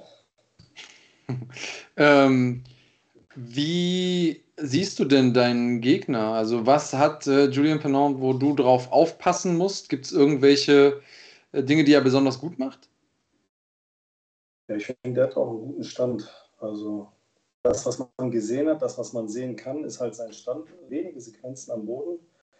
Und das, was er zeigt, ist stark, ist gut. Und äh, ja, das verspricht eigentlich schon ein knaller Fight, so wie es schon auch äh, gedeutet hat. Zwei Leute da, die im Stand halt ziemlich gut drauf sind und das auch gerne im Stand austragen oder austragen wollen, je nachdem. Jetzt weiß nicht, äh, ob der Julian umswitcht und sich sagt, oh, den hole ich lieber auf den Boden runter vielleicht doch äh, schon ziemlich hart ändert. Aber auch äh, das ist bedacht oder werde ich bedenken mit meinen Trainern und wir sind bereit, ob auf dem Boden oder im Stand und äh, gut aufgestellt, würde ich sagen. Ähm, diesen Cut beim letzten Mal, der war ja, glaube ich, in der Woche vor dem Kampf oder so, der kam ja war relativ kurzfristig. Wie kam es dazu? Wie kam der zustande? Ja, das ist äh, ja wie so immer eigentlich dumm gelaufen. Ne? Das war dann äh, die letzte Sparringseinheit und dann hatten wir, ja, hatten wir verschiedene Leute am Start. Unter anderem war auch jemand da, der eher äh, im Boden aushelfen sollte, aber der hatte halt gerade die Handschuhe an und dann wurde dann gesagt, oh komm, mach mal mit ihm. Ich war halt so noch in diesem Vorwärtsgang und habe ihn damit quasi ein bisschen unter, ja, unter gut unter Druck gesetzt. Also er war sich nicht bewusst, was auf ihn zukommt. Dann äh, ja, ist es dann ruckzuck passiert, habe ich einen Ellbogen äh, ins Gesicht bekommen. Okay, so ein bisschen unkoordiniert und so. Ja, ja es ist ein bisschen schwierig, wenn man in, in so einer wichtigen Phase mit Menschen trainiert, die man auch so nicht gut kennt. Das ist tatsächlich nicht so einfach. Es ist, äh, ja, es war tatsächlich ein Fehler von mir, von uns oder man hat halt nicht so weit gedacht sagen wir mal so, weil es war ja alles super, alles hat super gelaufen und ähm, war jetzt gerade der falsche Mann für die falsche Sparte, sag ich mal. Weil mm. war gut, hat mir auch sehr gut weitergelaufen. Dann, es hat sich halt gerade so ergeben, keiner hat groß nachgedacht. Okay, mach nochmal hier die letzte Runde, macht ihr beide nochmal zusammen. Und dann aus Panik, weil er gar nicht wusste, oh, was passiert hier jetzt gerade, war es ja ein bisschen leichtes. Das war schon ein tiefes Ding auf jeden Fall. Und das hätte man auch leider nicht mehr retten können. Auch zwei, drei Wochen danach war das noch alles äh, sehr, sehr schlecht. Aber also ich meine, ich habe irgendwo ein Bild davon gesehen. Das war definitiv, äh, das war definitiv ein Grund, nicht zu kämpfen. Sagen wir so. Ja, auf jeden Fall. Und das war, auf, ja, das war schon heftig. Ja. Mensch, dann hoffen wir mal, ähm, dass du dieses Mal alle Vorkehrungen triffst, dass sowas nicht nochmal passiert. Aber man sagt ja, der Blitz schlägt nicht zweimal äh, an derselben Stelle ein, obwohl das nicht stimmt. Aber äh, das ist ja das Sprichwort. Dann, äh, ich will unbedingt diesen Kampf sehen. Ich habe da richtig Bock drauf. Gib uns doch bitte nochmal, auch wenn die meisten Kämpfer keinen Bock drauf haben, aber gib uns nochmal eine Prognose. Wird es ein ähnlich spektakulärer K.O. wie beim letzten Mal? Ja, das äh, habe ich schon gedacht, dass ihr das fragen wollt. Aber ich bin tatsächlich auch jemand, der nicht gerne Prognosen über den Kampfverlauf oder über den Gegner, Stärken, Schwächen gibt.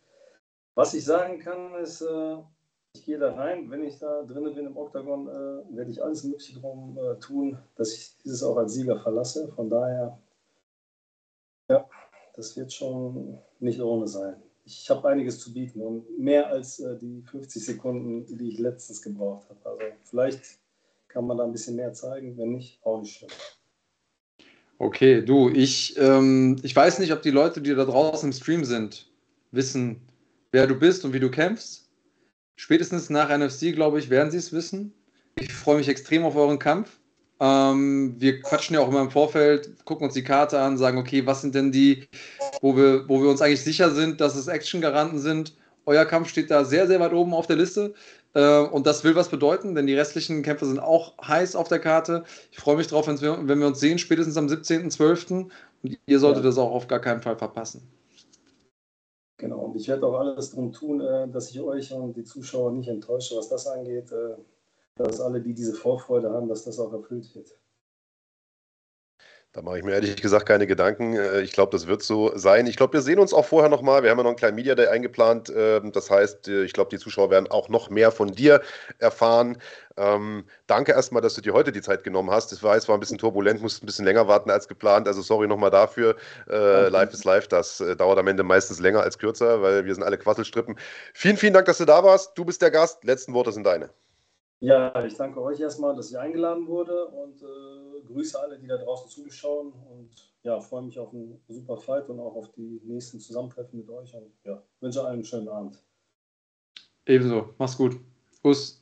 Der großartige Alexander Djukic äh, von den Paderborn Wombats, der sein halbes Team, glaube ich, hier im Chat mobilisieren konnte, die alle äh, mächtig Stimmung machen. Das äh, lässt mich schon mal noch, also lässt die Vorfreude bei mir noch mehr steigen auf den 17. Dezember. Dann kämpft er nämlich gegen Julian Pennant im äh, ja, Hauptprogramm, kann man sagen, von NFC 11 im Maritimhotel in Düsseldorf. Das Ganze, wie gesagt, bei uns auf dem Kanal oder live vor Ort, fighting.de slash Tickets. Würde ich übrigens mich beeilen, was die Karten angeht, denn die gehen gerade wieder weg wie geschnitten Brot. Ist, glaube ich, schon deutlich mehr als die Hälfte der Halle ausverkauft, äh, wenn ich das äh, richtig habe. Oder etwa die Hälfte, ich weiß gar nicht genau. Also auf jeden Fall Beeilung, Beeilung. Äh, das geht relativ schnell, insbesondere wenn der Islam jetzt noch anfängt, seinen Promocode da zu bewerben. Ich glaube, dann äh, dann wird es langsam eng unterm Dach, oder?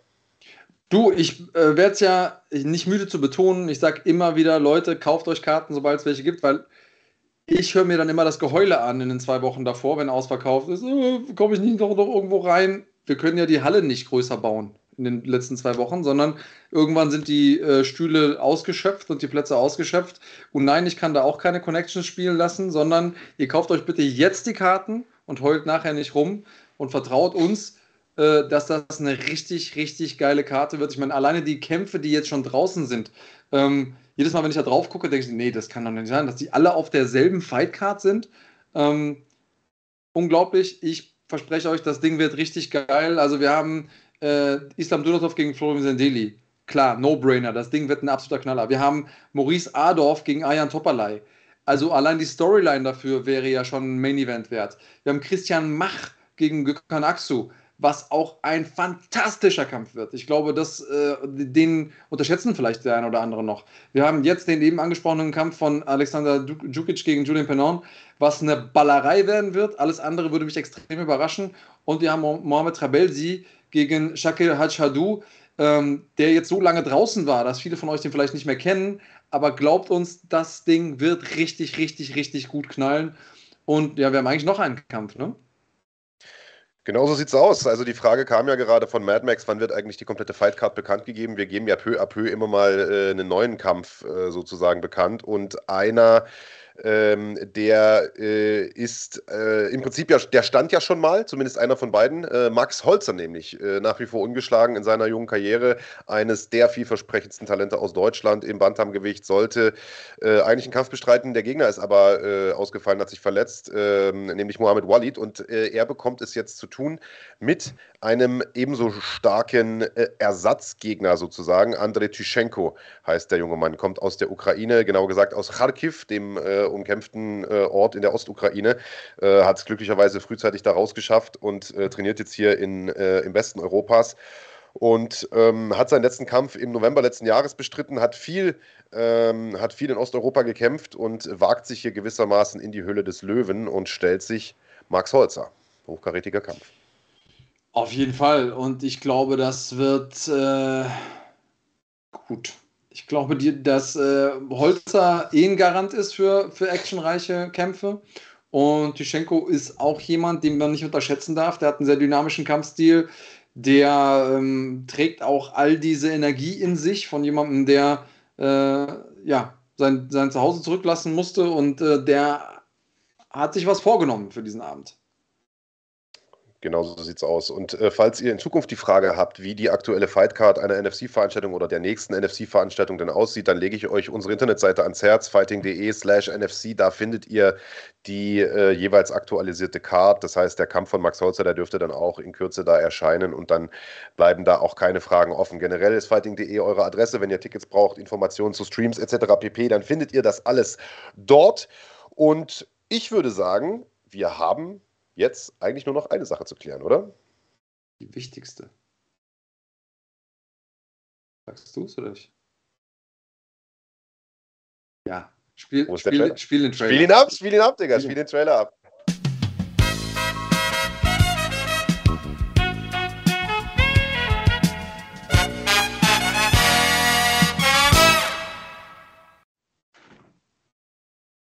Ich bin heiß, Digga. Ja, da sind wir bei What's in the Bag und das heißt, spätestens jetzt solltet ihr auf den Live-Button klicken, denn ich stelle euch gleich eine Frage und wer als erstes, als Mitglied diese Frage richtig beantwortet hat, darf sich einen von drei Taschen aussuchen und äh, bekommt dann den Inhalt. Nicht die Tasche, den Inhalt. Gefallen euch die Taschen gut, könnt ihr auch mal auf unserem Shop vorbeigucken, fighting.de slash shop. Da könnt ihr äh, die Taschen und viele andere coole Sachen äh, bekommen. Äh, Merch von uns. Wie gesagt, Support ist kein Mord. Ähm, wichtig ist, ihr dürft die Antworten ähm, nur so geben, wenn ihr gewinnen wollt, wie ich sie vorgebe. Also geht es um eine Zahl, sage ich, hey, soll die ausgeschrieben werden oder ist es eine arabische Zahl, die wir suchen? Die Namen müssen richtig geschrieben sein. Ich sage dann immer, ob nur Vorname, Nachname, wie auch immer. Ähm, und wichtig ist auch, dass ihr dann erst antwortet, wenn ich die Frage zu Ende gestellt habe. Sehr wichtig zu wissen, ähm, es zählt nicht in eurem Chat zu Hause, auf dem Handy oder auf dem, auf dem PC oder wie auch immer, ähm, wer der Erste ist, sondern hier beim eingeblendeten Chat. Das ist nämlich immer nochmal ein Unterschied. Wenn ihr das losschickt bei euch zu Hause, dauert das ein bisschen, bis es in diesem Internet ist. Und ähm, deswegen muss der Chat, den wir jetzt hier einblenden, herhalten und nicht eurer zu, äh, zu Hause. Ähm, bei mehreren Runden, wenn ihr die erste Runde gewonnen habt, könnt ihr die zweite nicht auch noch gewinnen. Dann seid ihr für diesen Tag raus. Äh, das geht an dich, Mad Max. Und ähm, pro Mitglied darf nur eine Frage oder eine Antwort pro Frage kommen. Das heißt, habt ihr, habt ihr in der ersten äh, Antwort daneben gelegen, die zweite ist richtig, zählen wir leider nur die erste Antwort pro Frage. Habe ich was vergessen, Marc? Ich glaube nicht. Also das Okay. quasi, also eine Antwort zählt auch erst, nachdem die Frage gestellt wurde. Ne? Das hattest du, hast du, weiß ich nicht, ob du es Habe ich auch gesagt, Weil manche genau. schreiben, okay, dann ist alles drin. Ähm, ja, vielleicht solltest du noch als Disclaimer hinzufügen, dass es ein bisschen dauern kann, bis die Leute ihre Preise kriegen. Also der BT, der hat sich gerade aufgeregt, dass er seine Tasche noch nicht hat, ne? Äh, Tasche. Ich, wann, wann haben wir denn eine Tasche? Wann war Du denn meine Tasche in der, Du Tasche? merkst aus der Reaktion, lieber BT, dass du die auch wahrscheinlich nie bekommen wirst. also, nee, jetzt mal im Ernst. Wann haben wir denn mal eine Tasche in der Tasche gehabt? Ja, wahrscheinlich meint er einfach nur den Gewinn aus der Tasche damit oder, Ach oder so. so. Ich weiß gar nicht. BT, schreib Ja. gerne nochmal, was du Also, äh, ja, gern ja. hättest und schreib uns am Schreib- besten auf den Insta-Kanal. Genau. Ne? Und auch da, schreibt bitte dem Fighting Instagram-Kanal, nicht mir. Weil bei mir geht es sonst unter. Äh, schreibt bitte dem Fighting Instagram-Kanal, dann äh, kriege ich das weitergeleitet, dann geht das seinen Weg. Ähm, Der Instagram-Kanal von Andreas ist nämlich in Wirklichkeit gar nicht Andreas, der dahinter steckt, sondern es ist ein russischer Troll-Account. genau, richtig. Der nur Und, Fake Ran und Randy, so. Randy, bei dir, bei dir auch, äh, wenn ich dir wirklich, ich weiß, dass ich ein, ein Sneaker-Set ausstehen habe, habe aber dazu deine, deine Adresse nicht. Auch da bitte die Adresse nochmal schicken, geht raus. Ich will euch die Sachen nicht vorenthalten. Mein Leben ist ein bisschen chaotisch. Äh, und nein, das Chaotischste in meinem Leben ist nicht dieser Sonntagabend. Da gibt es noch ein paar andere Sachen. Helft mir gerne, äh, mich daran zu erinnern. Okay. Ähm, gut, BT. Dann bitte nochmal an den Fighting Instagram-Account. Ich, äh, ich gelobe, dass du deinen, deinen Preis bekommst. Wir fangen mal an. Für alle Leute, die noch, die noch an mich glauben und die mir glauben, dass ich den, äh, dass ich den Kram auch verschicke. MMA, äh, Marco Berlin schreibt, meins kam schnell an. Ähm, okay. Ähm, Bevor wir starten. Ja. Bevor wir starten. Einmal alle auf Gefällt mir drücken. Das haben wir vorhin verpeilt zu sagen, als wir noch deutlich über 500, Genau. knapp 600 Zuschauer hatten. Jetzt sind es 360. Der Big Daddy stellt keine Frage, bevor wir nicht mindestens bei 250 sind. Also drückt mal alle drauf jetzt hier. Ja. Und, Und BT ich- hat übrigens Kartoffeln gewonnen vor zwei Monaten. Also wenn du die noch schicken Also. möchtest, dann sind da bestimmt schon diese kleinen ekligen Triebe dran, die deine Kartoffeln eh immer haben. Hier, Alter, die sind ja schon schwarz, Mann. Ist das ich, die warten hier auf dich. ähm, also, äh, dann sage ich schon mal zur Antwort. Ich werde gleich eine Zahl erfragen. Und ich möchte gerne, dass ihr diese Zahl komplett als Zahl eingebt. Nicht, keine Worte mit dabei, sondern nur arabische Buchstaben. Okay.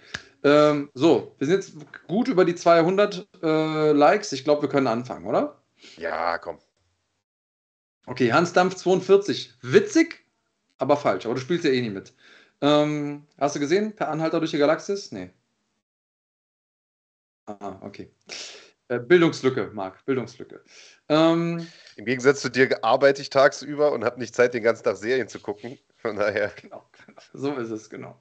Äh, das Ding gibt es auch als Buch. Aber da, das wür- würde jetzt zu weit führen, ähm, dir zu erklären, was ein Buch Mir noch ist. Lesen beizubringen. Deswegen, deswegen, deswegen fange ich mal mit dem Spiel an. Okay, Frage Nummer eins. Ich will es in Zahlen haben. Wie viel US-Dollar hat Khabib Nurmagomedov nach eigener Aussage in das Trainingslager von Islam Makachev investiert? Was hat also das Trainingslager von Islam Makachev gekostet, wenn man Khabib Nurmagomedov glauben darf? Nur Ja, Zahlen. jetzt die ganzen Stellen zählen, Alter. Darum geht's. Alter, okay. Okay, warte mal, ich glaube, okay, der ist kein ja, aber Mitglied. kein Mitglied. Ihr müsst Mitglied sein, ne? Keine BT. Buchstaben. BT! Hat sich BT, du bekommst. du bekommst Nachschlagkartoffeln. So, dann sag mir doch- Nachschlagkartoffeln. Dann sag mir, wenn du, wenn du mir dann schreibst. Also erstmal suchst du dir eine Tüte aus. Entweder die bleibt cremig Tüte oder ich meine den Sack oder den Fighting Satz, äh, Sack, den roten oder den schwarzen What's in the Backpack. Kannst du einen davon aussuchen und dann kriegst du äh, beide Gewinne zugeschickt. Also, sag mal. Also die Antwort ist tatsächlich eine Million Dollar, ne? Also laut Aussage ja. von Habib hat er eine Million in dieses Camp gesteckt. Andreas, du hast ja nun wirklich schon viele Camps auch gehabt. Auch teure könnte ich mal unterstellen. In San Diego beispielsweise sollst du ja mal gewesen sein, habe ich munkeln hören. Woher weißt du das? Ja.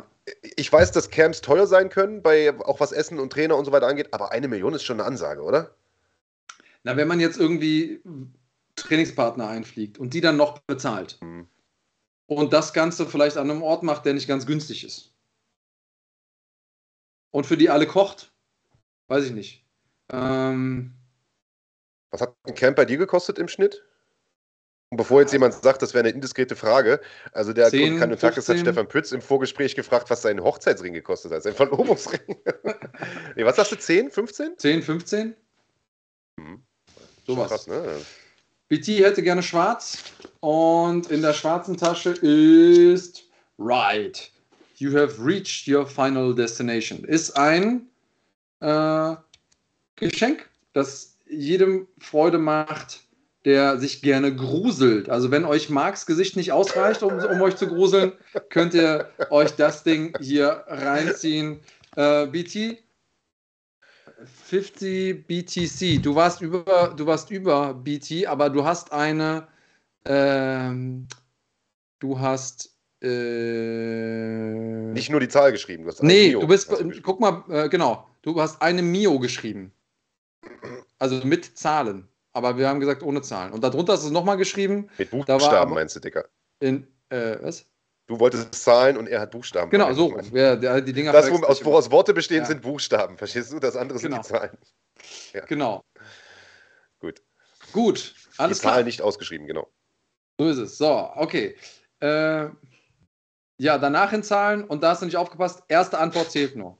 Das heißt, wenn du erst falsch, dann richtig, zählt nicht. Nächste, nächste Frage hast du wieder eine Chance. Frage Nummer zwei. So, jetzt haben wir die. Ähm, äh, nee, der ist bei dir. 50 BTC. Bei dir ist der Kommentar über. Egal. Spul nochmal zurück, hör dir nochmal die Regeln an. Auf jeden Fall äh, ist BT vor. Frage Nummer zwei. In welcher Stadt findet Glory 81 statt? In welcher Stadt? 82. Wie bitte? 82, Digga. Glory 82, ja. Alter. Mann, Hast du die Buchstaben durcheinander gebracht? richtig. Die Buchstaben. Bilal. Bilal? Ich glaube schon, oder? Warte mal. Ja, 50 BTC hat jetzt auch gecheckt. Super. Viel Glück bei der nächsten Runde. Und Bilal hat mal wieder gewonnen. Dicker, Bilal wird langsam zum neuen Mad Max. Kann das sein? Ja, Mad Max ja. findet überhaupt nicht mehr statt hier. Ja, Und- richtig. Ma- Doch, Mad Max hat mitgemacht, aber abgehängt worden. Der zweite mit der richtigen Antwort. So, Bilal, du kennst dann den Drill. Rot oder blau? Fighting oder bleib cremig? Sag an. So, ich bin gespannt. Rot. Rot. Rot. Und in der roten Tasche ist heute Trommelwirbel FIFA. Wir haben noch ein paar Kopien für dich. Ähm, ich meine, Xbox One auf jeden Fall, diese Switch-Version. ähm, und dann kannst du dir äh, gerne einmal, kannst, schreib mir einmal oder schreib uns einmal auf dem Fighting-Kanal, welche, welche Konsole du gerne hättest. Und dann schicke ich dir den und eine, und E-Mail-Adresse und dann schicke ich dir den, den Link zu, zum Download-Link. Es sei denn, du Frage willst dich, das Ding. Wie heißt der Mann? Hm? Frage an dich. Wie heißt der Mann auf dem Cover? Ich weiß es, weil wir letztes Mal drüber geredet haben. Und weil äh, weil es ein gutes, weil es ein gutes Rap-Lied äh, über den gibt. Mbappé. Ja? Richtig? Hey, Kylian ja. Mbappé. Ich staune, ich staune. Sehr gut, sehr gut, sehr gut. Ey, ey, guck mal, guck mal. Wenn, äh, wenn Kapi äh, zusammen mit Contra K ein Lied macht, dann kenne ich das. Fußball, keine Ahnung. Okay. Ja, gut. Äh, Frage 3, letzte Frage für heute. Ähm, Sterling, Aljamain Sterling, hat die längste Siegesserie im Bantamgewicht in der UFC. Wie viele Kämpfe hat er damit in Folge gewonnen? Jetzt brauchen wir Zahlen wieder. Bilal, du hast schon gewonnen. Randy! Aber Bilal wäre wieder der Erste gewesen. Aber Shit. du darfst nicht zweimal in Folge gewinnen, deswegen Randy mit 8. 8 in Folge hat er gewonnen. 50 BTC, du hast es immerhin probiert. 13 waren es nicht. Aber beim nächsten Mal. Ich sehe schon, du bist schnell genug auf jeden Fall. Ähm, und du bekommst wieder was Fußball, äh, was mit Fußball zu tun hat. Und zwar I am Slatan. Den kenne ich nicht. Der kann auch. Wie, wollte ich gerade sagen, wie heißt der? Nein, Ibrahimovic. Slatan Ibrahim, Ibrahimovic. Auch über den gibt es Rap-Lieder, deswegen kenne ich den, aber ich habe ihn noch nie spielen gesehen, tatsächlich. Ähm, Wäre geil gewusst, wenn du es nicht gewusst hättest, obwohl es ja im Titel. Ne? Ich, bin Ich- Slatan. Wie heißt der? Keine Ahnung. ich bin nicht wie ihr. I am Slatan. So. Äh, Soll ein guter Film sein, habe ich mir sagen lassen. Äh, auch für Leute, die Fußball nicht so mögen. Du kennst auch den Drill. Und äh, ja, Randy scheint sich zu freuen. Schön, dass wir ein paar von euch glücklich machen konnten. Und äh, das war's für heute mit What's in the Bag. Genau so sieht's aus. Und das war's auch für heute mit dem Schlagwort Podcast. Wir entlassen euch aber nicht ohne noch ein paar Hinweise auf die Veranstaltungen in den nächsten Tagen und Wochen. Ihr habt es heute schon gehört. 17. Dezember, großer Leuchtturm-Event NFC 11, Maritim Hotel Düsseldorf, Florim Sendeli gegen Islam Dulatov, Titelkampf plus unzählige weitere stabile Kämpfe. 19. Novem- November ebenfalls, also guten Monat vorher oder knappen Monat vorher, ebenfalls Leuchtturm-Event Glory 82 live aus dem Maritim Hotel in Bonn. Ebenfalls hier bei uns auf dem Kanal zu sehen in der Basic-Mitgliedschaft. Tickets für beide Events unter fighting.de slash Tickets. Dazu am 5. November The Cage live aus Barleben bei Magdeburg mit unter anderem Tom Höhlemann, der gerade erst Bronze geholt hat äh, bei den Europameisterschaften in Italien. Lascha Abramishvili, eines der Riesentalente im Bantamgewicht und viele, viele andere mehr. Viele auch von den Planet Eatern sind dort am Start. Mehr dazu in den nächsten Tagen. Ähm, habe ich was vergessen? Dieses Wochenende konntet ihr Infusion bei uns auf dem Kanal gucken. Recap gibt es bei uns, äh, wie gesagt, zum Angucken, wenn ihr Kanalmitglied seid. Äh, drei Brave-Events gab es in den letzten drei Tagen. Auch die könnt ihr nachholen bei uns, könnt ihr euch angucken. Ähm, ja, habe ich was vergessen? Ja, weil Mad Max nochmal fragt, ähm, wird es diese Woche bekannt gegeben, wann und wo Max gegen Mert kämpft? Ja. Ja. Und nicht nur das, sondern noch eine ganze Menge mehr. Also diese Woche wird ein Video droppen. Ähm, das ist noch nicht fertig produziert, aber das wird diese Woche kommen. Das werdet ihr euch angucken und sehr viel Freude dabei empfinden. Zumindest äh, habe ich sehr viel Freude empfunden bei den News, die, also als ich die erfahren habe, ne, die da drin vorkommen sozusagen. Und dann wird auch dieser Termin feststehen. Das heißt, es gibt, der steht jetzt schon fest, wir können es nur noch nicht sagen. Ähm, es wird auf jeden Fall nicht mehr lang dauern und äh, das wird auch das passende Ambiente sein für einen Kampf dieses Ausmaßes, würde ich mal sagen. Also wenn Marc schon Freude empfindet, dann wisst ihr, dass was Großes passieren muss. Okay. Ja. Da, ich würde sagen, das sind doch perfekte Abschlussworte, oder?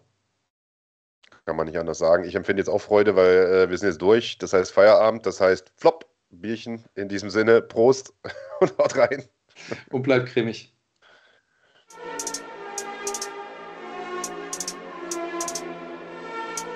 Let's go, Florim. Let's go, baby. Let's do this.